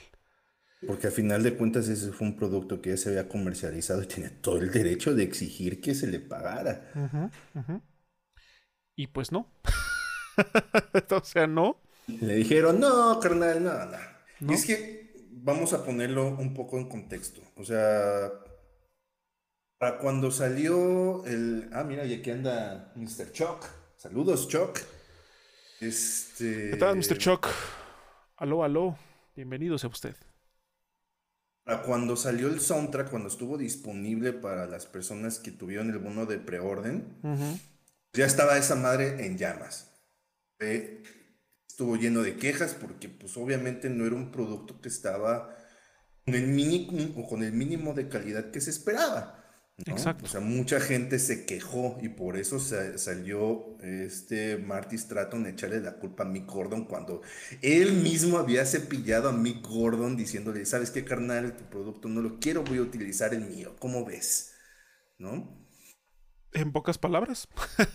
y aparte, mi Gordon ah, lo menciona al principio de la de la eh, la carta que para él también era un poco difícil la comunicación porque eran videoconferencias o intercambios de correos, de los cuales también ahí pone ahí algunas capturas, obviamente tapando algunas cosas sensibles por obvias razones.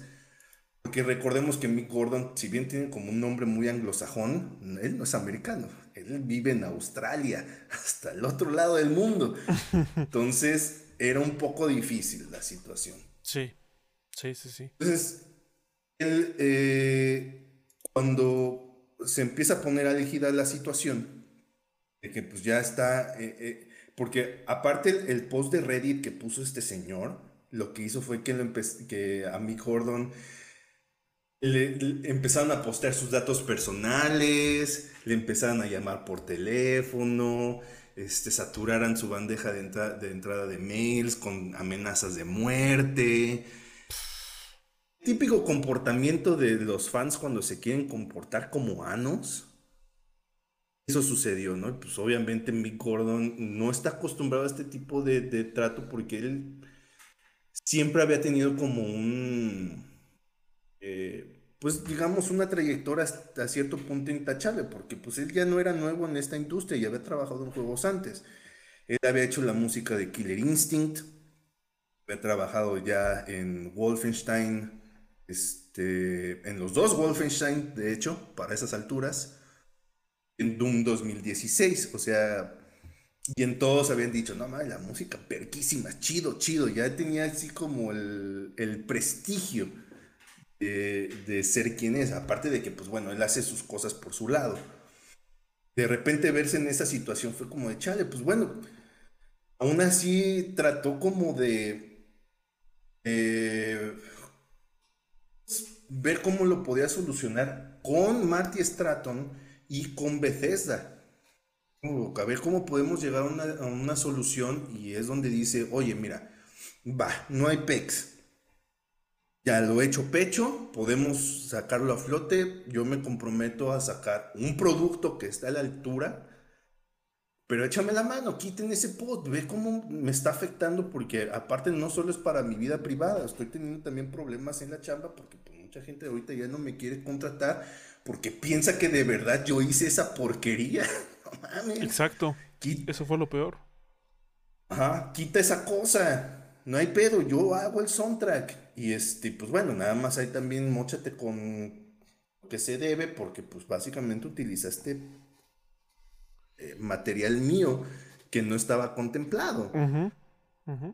Va, no hay pedo, yo lo hago. ¿No? Y fue de que, uh, no, carnal, mira, que se te puede pagar, se puede pagar. Pero quitar el, el, este, el post de Reddit eh, este señor, eso no va a pasar. ¿Qué? Porque va a manchar su este, credibilidad y eso no nos lo podemos permitir. Es donde te quedas de hijos de su chingada madre. Sí, sí, sí, sí. Y de hecho ya cuando... Pues bueno, o sea, ya, ya habiendo establecido que no se le pagó más de la mitad de toda la música que había él escrito para Doom Eternal, incluido, o sea, es que aquí el problema es que en la música que se usó en el juego se incluyeron música rechazada. Se utilizaron demos. O sea, música que él había trabajado como demos se usaron en el juego. De hecho, no sé si, eh, si alguno, si alguna de las personas que nos escucha o que nos ve tiene el juego, se habrá percatado que hubo un tiempo en el que tanto la, la música de los menús cambió. O sea, la música de, cuando salió el juego, la música del menú era una muy particular. Era como que tenía un pacing como muy lentón, me acuerdo. Después la cambiaron. Y de hecho, cuando cambiaron la música, mucha gente en Twitter dijo, oye, ¿qué onda? ¿Por qué quitaron la música que tenía el, el menú? La primera música estaba chida. Y la cambiaron. Así sin más. Pasó un rato y tras otra actualización regresaron la pista que estaba originalmente en el menú, que la neta está chida, que es como el tema principal. Eh, Bueno, pues alrededor de esta serie de cambios resulta que, bueno, ya habiendo establecido que no le habían pagado y que se rehusaban a pagarle por toda la música que usaron de él que por contrato no se, no se había pagado y obviamente pues no se iba a utilizar, estaba la cuestión del soundtrack, que de hecho es lo que tuvo como mayor peso, porque fue un desastre. O sea, de hecho se menciona como que el, el, el, OST, el soundtrack de Doom Eternal fue un completo desastre. De hecho, él no aprobó el lanzamiento el 16 de abril. Cuando dijo, ¿sabes qué? Es que no, esto no, se, no puede lanzarse así necesita trabajarse, necesita estar en mejores condiciones. Marty Stratton lo que hizo fue ya mocharlo del proceso. Ajá, ¿no te gusta? Bueno, pues llégale, nosotros vamos a seguir. Pues obviamente cuando fue lanzado el soundtrack, las quejas y las críticas este, por la pobre calidad no se hicieron esperar. No se hicieron esperar. Y de hecho, Marty se volvió a acercar a Big Gordon para que lo ayudara con la situación del soundtrack. Que él mismo lo había, pues prácticamente expulsado, porque en un inicio Mick dijo que no, que el soundtrack no estaba en condiciones de ser comercializado. De hecho, por eso es que en Spotify, que es como la principal plataforma de escuchar música, no hay un soundtrack oficial de Doom Eternal. Y, tan. El OST de Doom Eternal es tema tabú. Si ustedes se meten a la página de eh, Mick Gordon en Wikipedia, no hacen mención del, soundtrack de eh, Doom Eternal. Aparece Destroy All Humans, este, aparece Prey. Los de Wolfenstein. los Wolfenstein, aparece Doom. Pero Doom Eternal, perdido en el limbo, no aparece. O sea, Bethesda quiere hacer como que esa cosa nunca existió. Eh, eh, eh, fue un efecto Mandela de, la gente que se imaginó que existía. pues de, oye, pero yo lo, yo lo, yo lo, lo preordené, ah, Pues. Un Eternal, ¿quién es ese? Yo no lo conozco.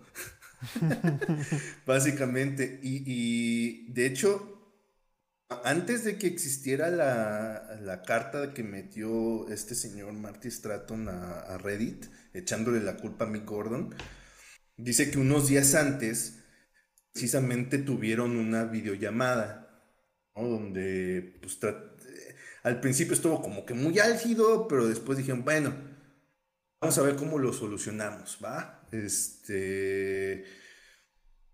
Porque obviamente ya la cuestión del OST estaba súper en llamas, la gente estaba enojadísima, porque pues, le habían entregado una cochinada, y fue de que, pues bueno, vamos a ver cómo lo solucionamos. Este. Mientras, básicamente fue de, ok, yo voy a, yo, Marty Stratton, voy a hacer como un borrador de un statement este, para tranquilizar a los, fans y tú mientras ve chambeándole para, este, ir adelantando las cosas, ¿no? Básicamente, y en eso quedaron. Mi Gordon que se quedó esperando ese borrador y de repente llegó el ñongazo del post de Reddit y se quedó de, oh, qué culo, qué pedo. Sí.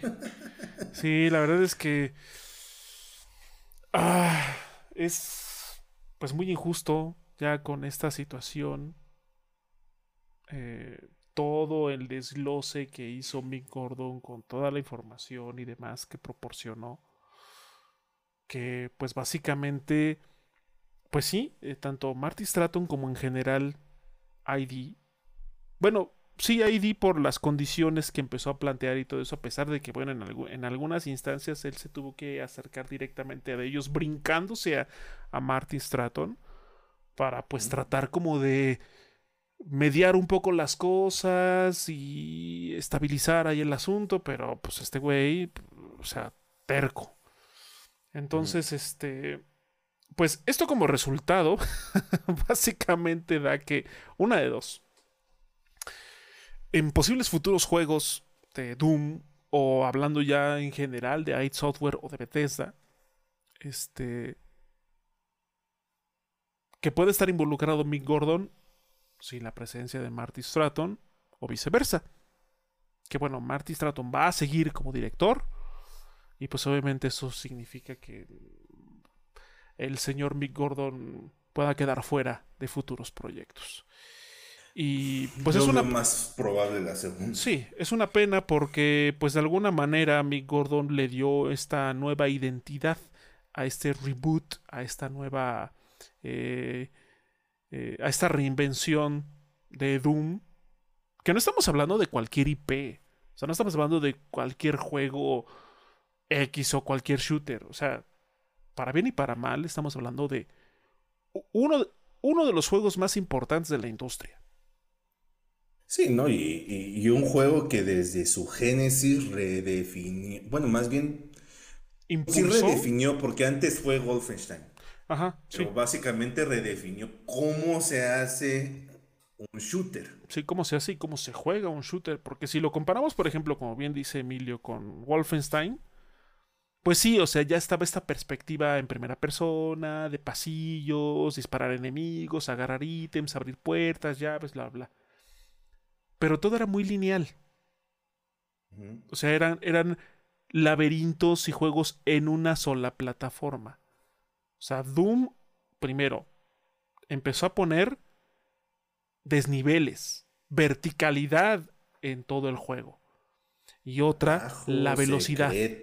La velocidad con la que se jugaba. O sea, Uno, uno, puede, uno puede comparar rápidamente cómo se jugaba Wolfenstein, cómo se jugaba Doom, y la velocidad era totalmente diferente. Los power-ups, eh, o sea, era eh, se expandió, o sea, la idea de Wolfenstein se expandió y aún en la actualidad muchos shooters, si no es que todos, tienen algo que heredaron de Doom. O sea, así de importante es el juego, así de importante es la IP. Y pues que haya sucedido esto en el apartado artístico, específicamente en el musical, pues es muy lamentable que, Y desafortunadamente es algo que se ha estado haciendo cada vez más común, ya lo mencionamos con lo de Disco Elysium, esta disputa entre los creadores, entre los trabajadores, los desarrolladores y las personas dueñas de la IP, los inversionistas, las personas que ponen el dinero. En este caso fue algo muy similar, estamos hablando entre eh, la disputa entre el trabajo artístico de un artista, en este caso de Mick Gordon, a quien se le encomendó agregar y poner la música para el juego, que de alguna manera pues también define el ritmo del juego como tal. O sea, pues, Doom, sin, música... la música en Doom 2000, eh, bueno, desde siempre, quizá salvo el 3, este, siempre ha sido como eh, ese, esa patadita que te da que entres en la zona. Y sobre todo en Doom 2016 y en Doom Eternal, donde las arenas. Eh, porque, vaya, la, estructura de ambos juegos es como muy similar: es de que avanzas, medio exploras y ves qué onda, recoges ítems y después una arena, donde es horda tras horda, tras horda, tras horda. Y la música es la que ayuda a que entres en el, en el ritmo. Mucho tiene que ver como que sientas la música para andar brincoteando por todos lados disparándole a, los enemigos. Sí, sí, sí. Si no hubiera estado esa música, hubiese sido una experiencia, yo no sé si peor o mejor, pero cuando menos diferente. Radicalmente diferente, sin duda. Entonces, y, es lo que mencionamos también cuando mencionamos lo de, lo de Bayonetta 3, cuando mencionamos hace rato lo del disco Elysium, es de por qué, o sea, se le tiene que tratar al artista como eh, como trabajador de segunda categoría? ¿Por qué se le tiene que, todavía hasta la fecha, hoy, 2000, eh, eh, hoy 10 de noviembre del año 2022, se le sigue tratando como, como, pues, sí, o sea, de segunda categoría, porque se, sigue, pisoteando su, trabajo artístico. Sí. Y es de mi hijo, o sea, hágale bien a tus artistas a lo mejor haces juegos muy chingones y tienes programadores, ingenieros de primera, pero si no tienes a un artista que haga bien su trabajo, mm, no, no, no, no va a terminar de conectar. Exacto. Y, eso aplica tanto para los músicos como para los este, dibujantes, los que hacen los artes conceptuales, los que hacen los escenarios, los, los actores de voz. Todo. O sea, los escritores. Prácticamente toda la parte creativa y artística de cualquier proyecto. Y también es algo que tristemente no solo se limita a la industria de los videojuegos. Es algo que está presente en toda la industria de entretenimiento en general. Se le da mucho protagonismo al director, a las cabecillas de los proyectos, al director, en el caso de las películas, a los protagonistas, al productor. O sea, sí, evidentemente, ellos son los que ponen el varo, ellos son los que, los que dirigen, los que, los que ponen el, los que trazan el camino que hay que seguir. Sí, o sea, es muy merecido su mérito, sin duda. No estamos diciendo que no se les reconozcan. O sea, sí son personas que, pues, por ellos el proyecto fue que avanza. Sin embargo, es también muy importante reconocer a las personas que construyeron o que hicieron que la visión de ese director, que los dineros de ese productor se materializaran en algo tangible, en algo que uno pueda ver, ¿no? En una película, en una serie, en un videojuego. O sea, en el caso de los videojuegos, los eh, artistas conceptuales, animadores, este, eh, músicos, actores de voz, editores de audio, editores de video, diseñadores de sonido, todo. En las películas, el, que se encarga de, la construcción de los sets, el iluminador. O sea, todo, o sea, todo, todo, todo es muy importante. Y desafortunadamente en todos lados, siempre a la parte que se encarga de darle los detalles, vamos a ponerlo en, ese, en esa cuestión, que no estoy ninguneando el aspecto, sino que se encarga de darle ese plus, se encarga de vestir, de acompañar a la experiencia que se vaya a disfrutar, son a los que peor tratan, a los que menos les pagan, a los que les tardan los pagos, a los que les, este, ¿cómo se llama? Les, este, ahí se fue la les regatean lo que ellos piden. Pues, se pues les sigue tratando como empleados de segunda categoría. Y la neta, la neta, eso. Un trabajo igual de importante. La neta, eso es algo muy, muy, muy. Eh, pues muy injusto para todos. ¿No? No, y aparte también es cierto que, que la industria de los videojuegos en particular. O sea, también pasa en. La música ya no tanto, porque como quiera los artistas se han empezado como a independizar de las disqueras. Ahí estamos en otro tipo de transición.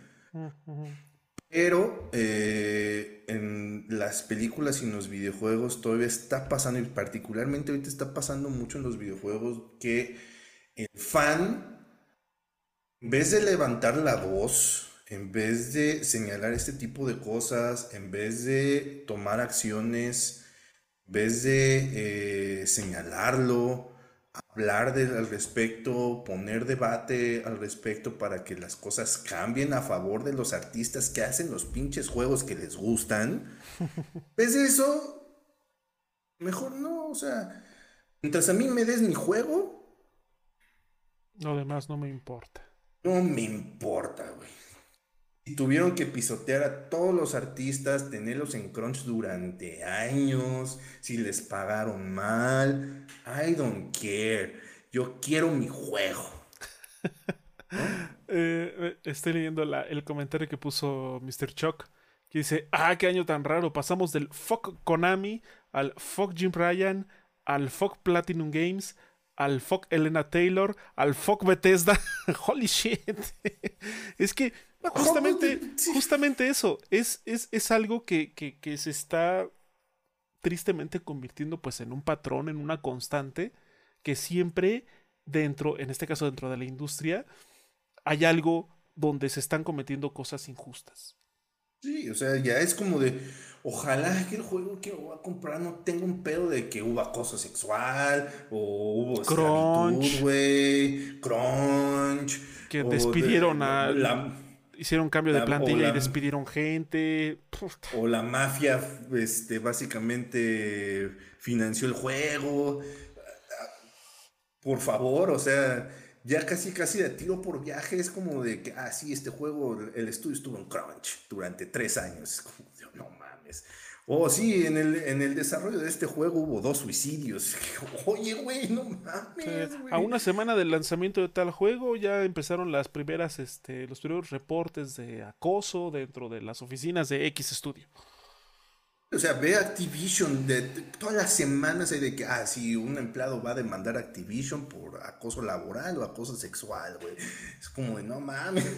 es, es, es muy triste, es muy triste que, que estén sucediendo estas cosas y que cada vez desafortunadamente se vuelvan eh, pues más habituales, que estemos escuchando constantemente de este tipo de cosas, ahora entrando a temas un poco ya más... Eh, eh, o sea, que sí van dentro de esta cuestión de la explotación laboral, porque prácticamente lo que, a lo que fue sometido Big Gordon fue a eso, ¿no? a, estarlo, a estarlo este, presionando y obligando a realizar cosas para que al final se descartaran, para no pagárselas, pero al final resulta que sí se usaron. Entonces... Y, aunque se usaran, tuvo, o sea, él menciona que estuvo 11 meses chambeando como jornalero, básicamente, sin que le pagaran. Entonces, por favor, si ustedes son este, dueños de una pequeña empresa, si ustedes son jefes, si ustedes son inversionistas, si ustedes son productores, o sea, de verdad tengan, tengan en cuenta que tienen que pagar, por muy mínimo que ustedes lo consideren, tienen que pagar el esfuerzo de alguien. Y tengan, o sea, está bien que, que ustedes como los dueños o directores lugar, pues sí, tienen una labor muy importante. Sí, por supuesto. Básicamente, ustedes son los que toman las decisiones y dan los vistos buenos para que las cosas avancen. Está perfectísimo.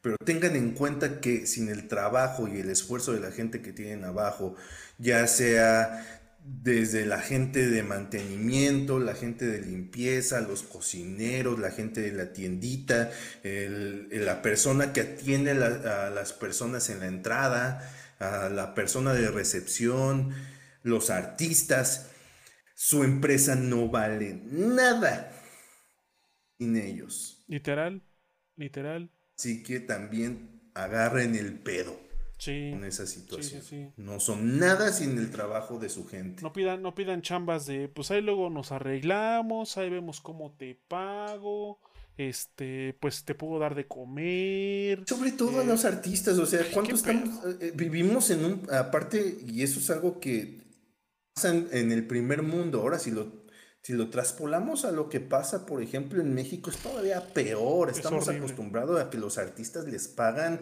con exposición, con unas cheves, con cacahuates, con este, ahí para la vuelta, carnal. O te, la chido y ahí te voy a Te voy a recomendar, te voy a tener este en la agenda. Es, muy lamentable. Y sobre todo. Por eso aquí los artistas no avanzan. Por lo mismo. ¿Por qué? Porque no ven nada y se desaniman. No, y lo peor, lo peor es esta, esta cuestión de los pagos a 30, 60 días. O sea, ¿sabes qué? Cumpliste tu chamba, pues te vamos a pagar en 30 días. O en 60 días. Es como de, güey, o sea, Varo lo necesito ahorita. Sí, pues yo como ahorita, güey, no en 60 días. No, creo, que, no, creo que le, no, creo que, no creo que le vayas a decir a tu cliente, ah, pues mira, ya lo grabamos y todo, bueno, pues te entrego en 30 o 60 días. Obviamente que no. Y, es, es, son vicios, son vicios que, que se han perpetuado porque uno, porque la gente no, pues no alza la voz con la fuerza y la la, persistencia con la que se debería para hacer visible este tipo de cosas.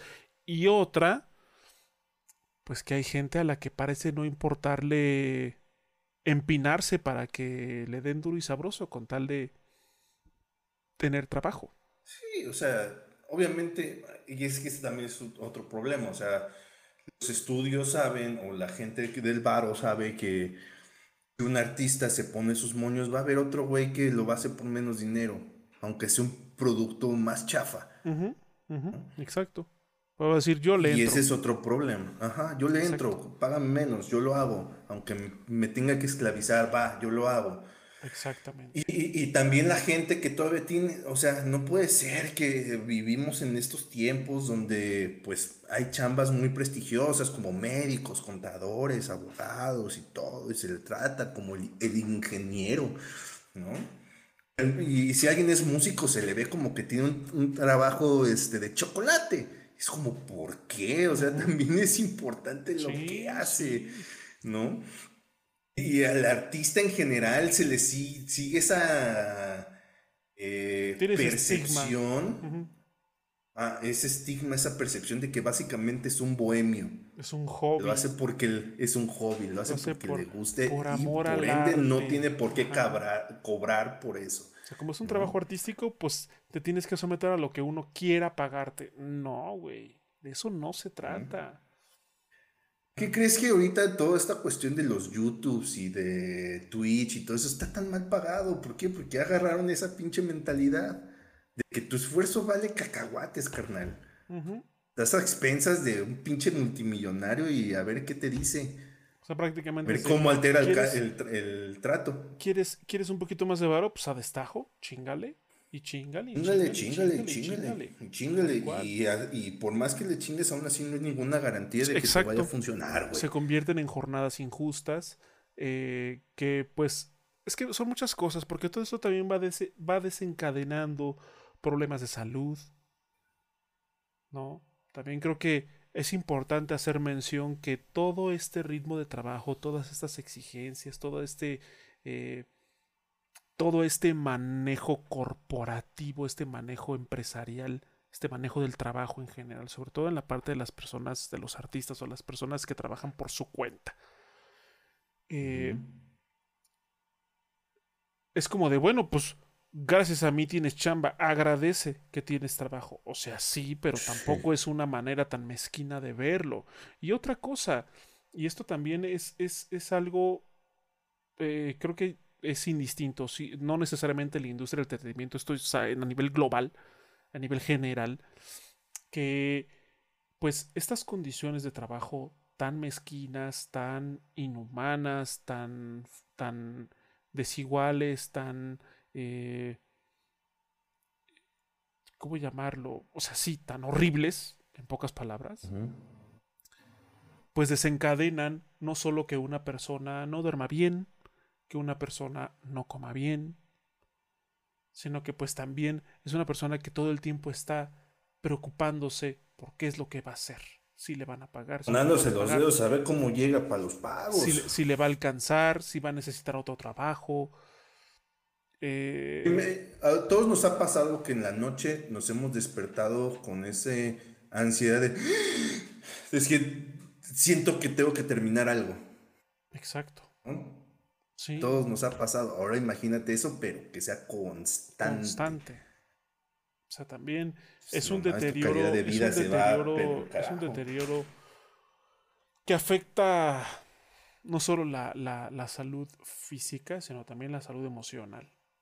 Entonces, es importante que si ustedes son artistas, independientemente de su de su área, sean músicos, sean ilustradores, diseñadores, constructores, lo que sea, que tenga de alguna manera esta, esta, este, que entre dentro de estas actividades artísticas, por decirlo vagamente.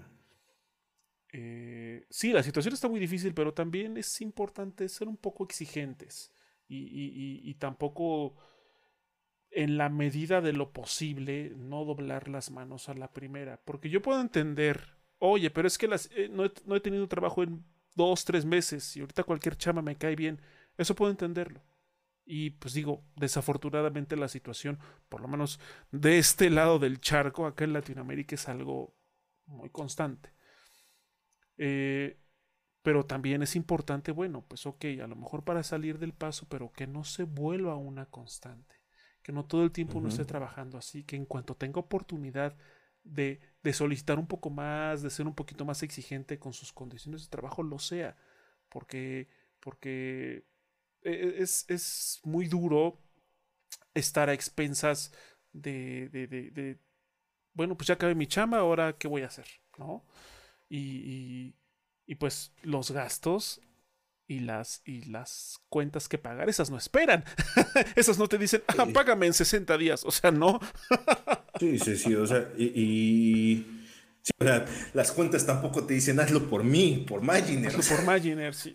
Ojalá. Este, y, y, o sea, como en cualquier trabajo, también se sabe que eh, como artista, cuando vas empezando, muchas veces te va a tocar regalar la chamba. Ni pedo, pues es onda de darte a conocer, ¿no? Eh, suena horrible, pero eh, así es al principio, pero también el músico o el, o el escultor o el pintor debe de caer en cuenta que llega un punto donde ya debe de Primero dejar de, eh, de, regalarlo y después dejar de malbaratarlo. Y hacer lo justo, ¿no? Obviamente, pues él también se tiene que poner las pilas y presentar un trabajo que justifique lo que está pidiendo, ¿no? También se está entregando cualquier pinche porquería. Sí, si es, si cochinado, si todavía te pones... O sea, tampoco. sí, no, o sea, pero es de, oye, Mira, mi banda tiene un show establecido, que lo hemos practicado hasta el pinche cansancio, llevamos luces, llevamos un sonido vergas y aparte entretenemos a, tu pinche público rabioso durante una hora, hora y media. Creo que vale la pena que nos pagues, ¿no? o sea. pero pues todavía, hoy en día es como de, sí, híjole, este, no, pero pues ahí te doy unas chelas. Y, aún así hay gente que dice, bueno, va. Y es el círculo de nunca acabar. Sí, de nunca acabar. Es, algo que se convierte en un círculo vicioso, tal cual. Así que, pues, díganos ustedes qué opinan sobre esta situación, si ustedes este, se han, eh, pues, se dedican, si alguno de ustedes se dedica a, a lo mejor a alguna de estas disciplinas eh, que hemos mencionado y que se han enfrentado a una situación similar o alguna situación desafortunada. Ay, no sé por qué me están llegando un montón de notificaciones. Este. De actualización. Ah, estúpida computadora. Bueno, este. ustedes disculpen. Eh, ya saben, Windows. Sí, Windows y sus cosas. Eh, pues, si ustedes se han visto envueltos en situaciones similares, qué es lo que han hecho, alguna recomendación que le pueda dar a la gente que pueda estar también atravesando algo similar, alguna recomendación, alguna experiencia y en general ustedes qué opinan de esta situación sobre la música de Doom Eternal. Eh, pues siéntanse con la total libertad de compartirlo en el área de comentarios aquí en la plataforma de YouTube, en la parte de abajo. Ya saben que pueden escribir ahí lo que ustedes gusten obviamente se les pide que sea de la manera más respetuosa posible, pero bueno, siéntanse con la libertad de comentar. Recuerden que, eh, pues aprovechar también para decirles que se suscriban si nos están viendo a través de Twitch eh, en esta plataforma en vivo, pues agradecemos que nos sigan en el canal, que lo compartan, que estén también interactuando en el chat, como el señor Mr. Chuck Strong, que ha estado aquí en el chat y en la transmisión, que de hecho comenta que es pesado, es difícil poner límites y a veces los jefes se lo pueden tomar a mal y es normal tener miedo de hablar. Uno nunca sabe cómo reaccionarán los jefes. Exactamente. Eh, es algo que pues es una constante, la incertidumbre de saber si lo que vas a decir, si lo que quieres hacer o expresar va a ser, primero, que sea lo correcto y, segundo, cómo lo van a tomar, ¿no? o sea, a lo mejor tienes una muy buena idea que quieres proponer y te toman al loco. Exacto. ¿Y cuándo vas a volver a hablar?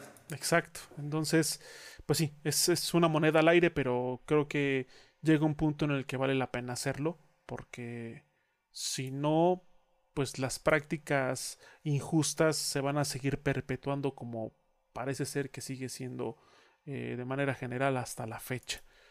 Entonces, este, pues sí, así la situación. Eh, antes de concluir, mencionar las recomendaciones eh, que les hacemos. Queremos invitarlos de nuevo a que se suscriban a nuestro canal de YouTube, que le den like a este video si ustedes lo consideran así, comenten, compártanlo en sus diferentes plataformas, en sus, diferentes redes sociales.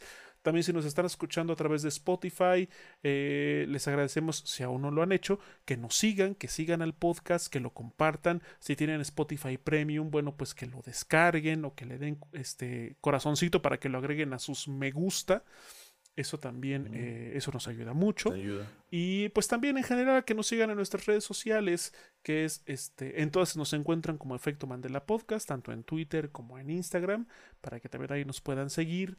Eh, y también si ustedes gustan seguir las cuentas individuales de estas dos personalidades que les hablan eh, en estos podcasts, en este caso la de Emilio, lo pueden encontrar en Twitter como es Emilio Garra.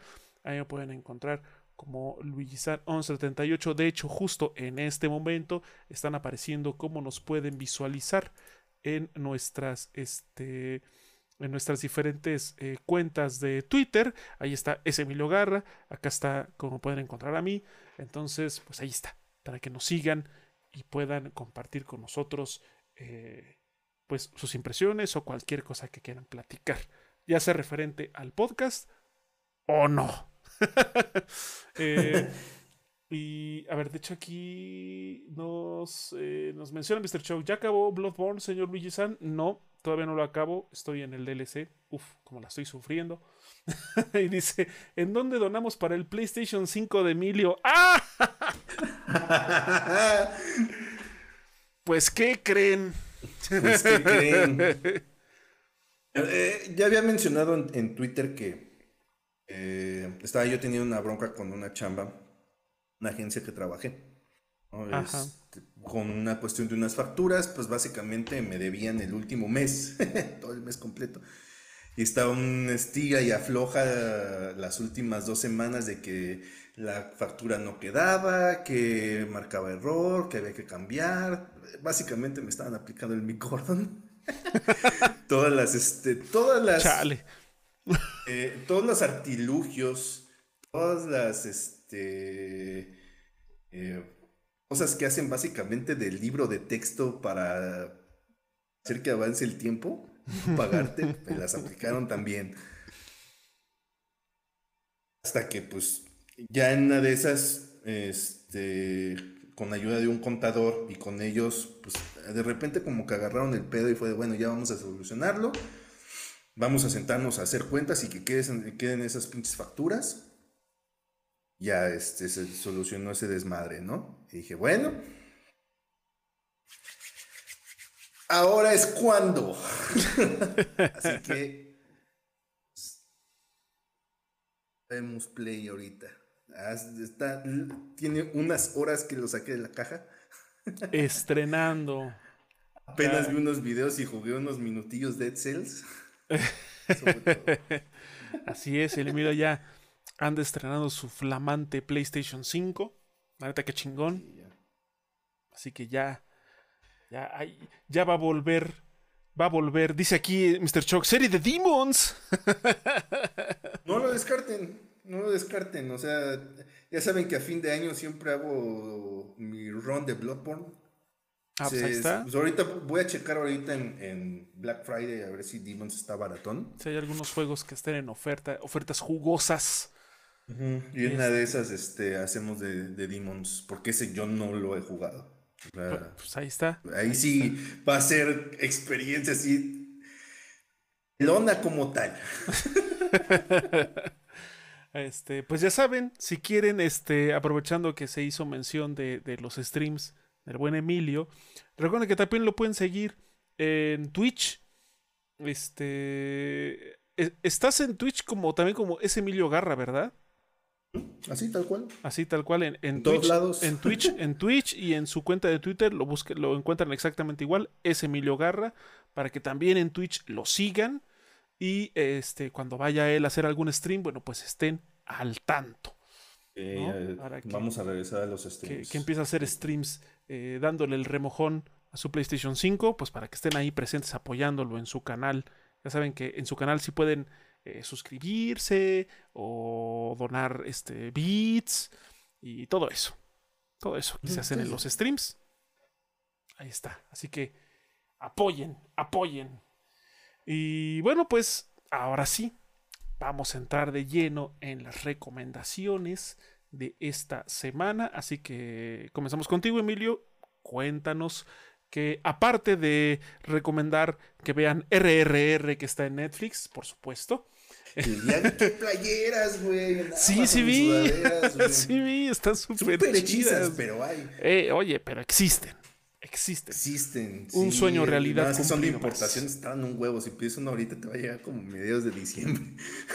pero, eh, pero llegarán. llegarán. Este, bueno, aparte de RR, este ¿alguna recomendación?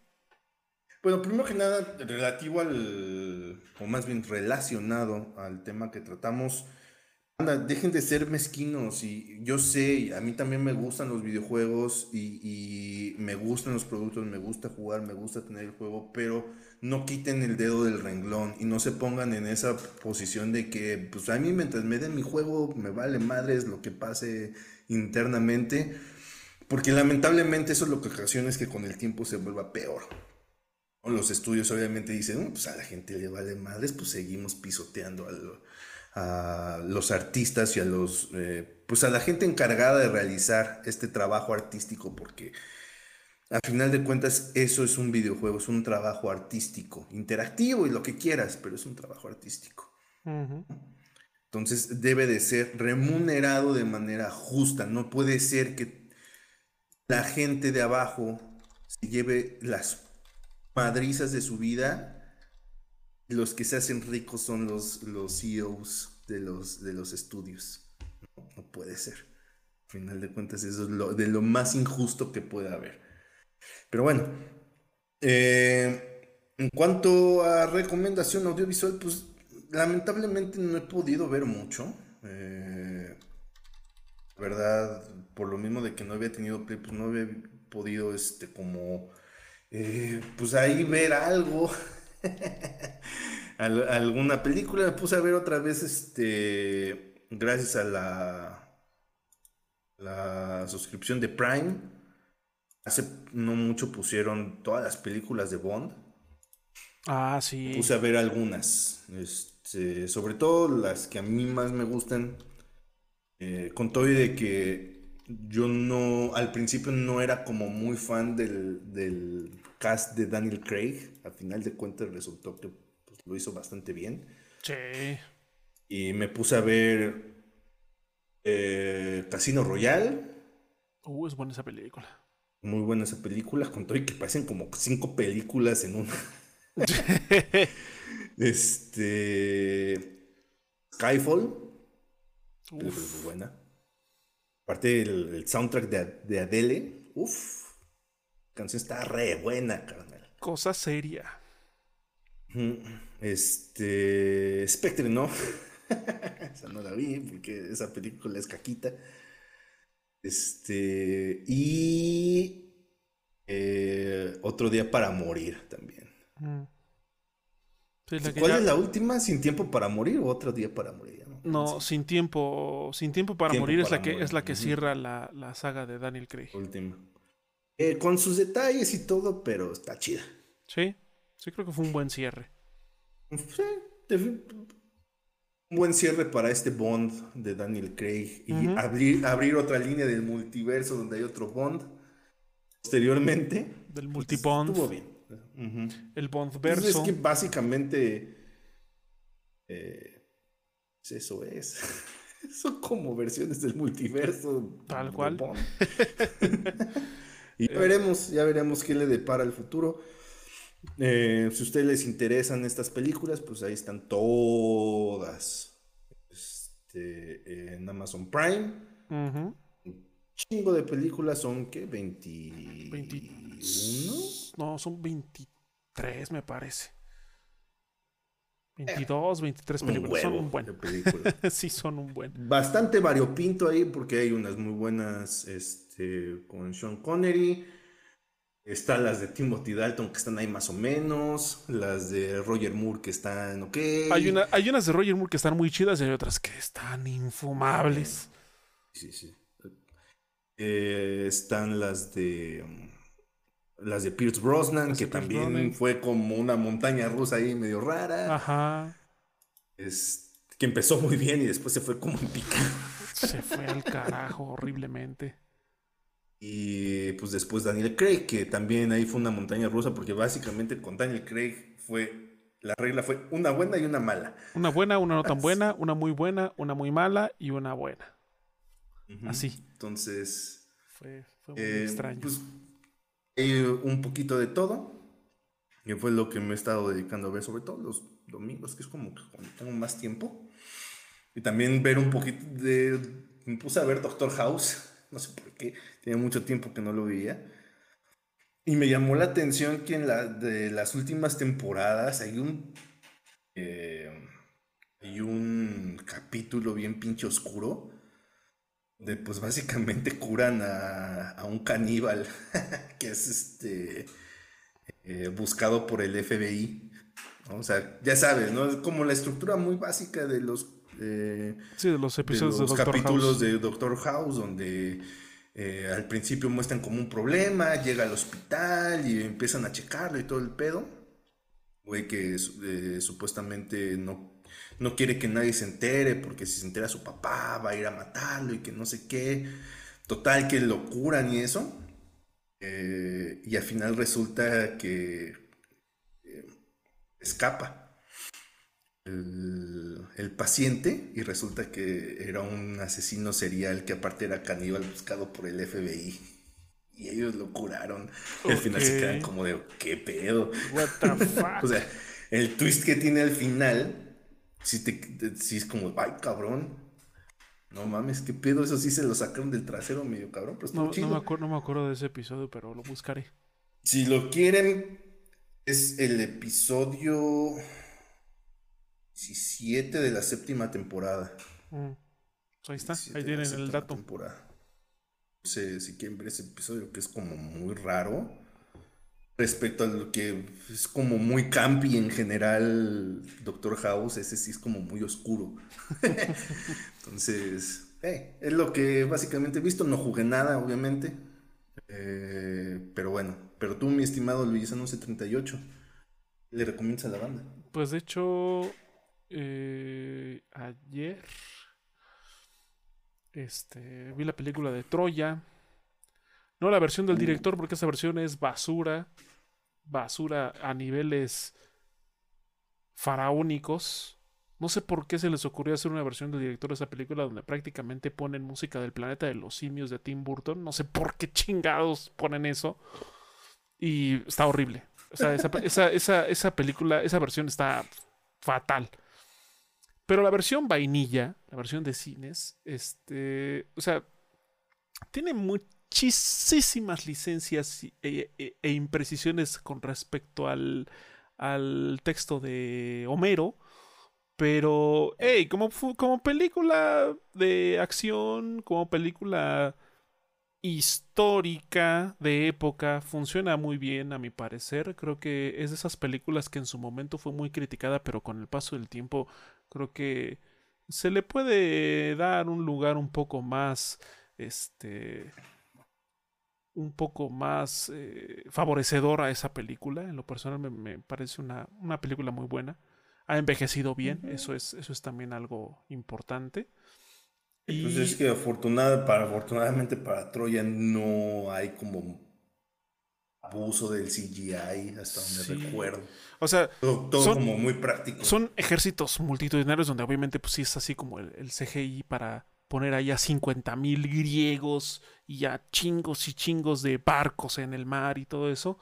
Pero, o sea, son, son como muy puntuales, donde sí se, se usa el CGI, pero se ve muy bien. O sea, para, ya tiene 18 años esa película, eh, sigue estando, o sea, sigo aguantando. Definitivamente, y es algo que se ha vuelto muy común, que películas de hace 20 años o más tienen mejores efectos que películas recientes.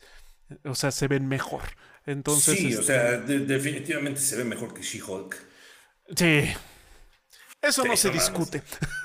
eso no se discute. Entonces, este, pues y eso que si hablamos de presupuestos. Eh, pues ahí se van, ¿eh? Como que ahí se van en cuestión de lanita. Pero, pero bueno, o sea, yo les recomiendo que la vean. Está en, en, Prime. Bueno, creo que en Prime la versión así, este, que pueden ver con sus suscripciones, la versión del director, hagan caso omiso de esa película, de esa versión más bien. La versión vainilla, me parece que la pueden ver, creo que en HBO o en. No, miento, en Star Plus. No, sí, es en HBO, porque es de Warner. La pueden ver en HBO, este, o la pueden comprar en Prime Video y les cuesta como 50 pesos. Entonces, este, pues, o sea, está chida esa película. Eh, con Brad Pitt sí, está chida. en sus en sus en su apogeo este, físico. y, eh, y pues de juegos, la verdad es que no he jugado cosas muy diferentes a las que ya recomendé y he mencionado en el podcast anterior. He estado muy que hablado con... no, he podido, no he podido vencer a... Ay, ¿Cómo se llaman estos güeyes?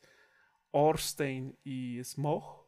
Smog. De, en la segunda vuelta de Dark Souls Remaster. Es que esos son. No se dejan los cabrones, no se dejan.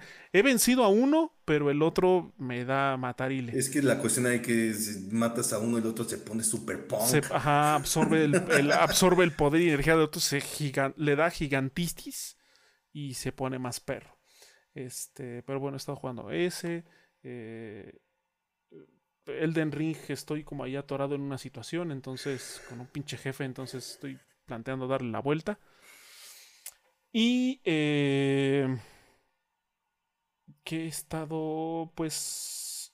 Eh, no, pues es que básicamente de pronto me pongo a echar partidas para terminar el Crisis 2. Está chido ese juego.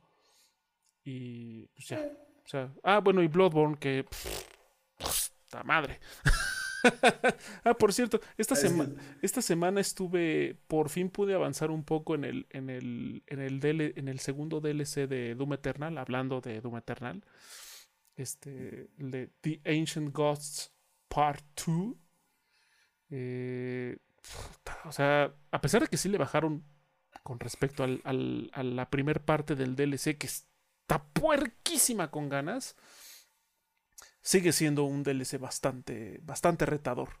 Entonces, este, pues también ahí he estado, he estado lidiando con, con, con el DLC de, Doom Eternal. Y ya, es básicamente las recomendaciones que puedo darles en esta, para esta semana. ¿no? Y pues nada, muchas gracias a todas las personas que nos ven en vivo, a todas las personas que nos siguen, a todas las personas que comparten el podcast en sus diferentes plataformas. Recuerden que la transmisión en vivo las hacemos todos los jueves, salvo que pase alguna situación, alrededor de las 8 de la noche en nuestro canal de Twitch, twitch.tv diagonal efecto Mandela podcast. Eh, síganos en YouTube, síganos en Spotify, ya saben, suscríbanse, denle like, compartan. Eh, muchas gracias a Mr. Chuckstrong que estuvo en esta ocasión aquí en el chat y en, el, en la transmisión. A las personas que se hayan pasado también de manera silenciosa, aunque sea unos minutitos por aquí, también se les agradece mucho. Y nosotros nos vemos hasta la próxima semana a ver qué, a ver qué cosas suceden. Ya no más escándalos de por favor, que no sea de eso. Sí, no, ya, ya, ya paren, Que, ya pare la masacre a los, a los artistas y a los empleados en las diferentes industrias y que mejor sean noticias un poquito más agradables. Pero mientras eso sucede, nosotros nos despedimos. Nos vemos en el próximo episodio. Que tengan un excelente día, una excelente tarde o excelente noche. Pórtense mal, cuídense bien. Nos vemos la siguiente. Chao. Larga vida y prosperidad. ¿Cómo es? Así.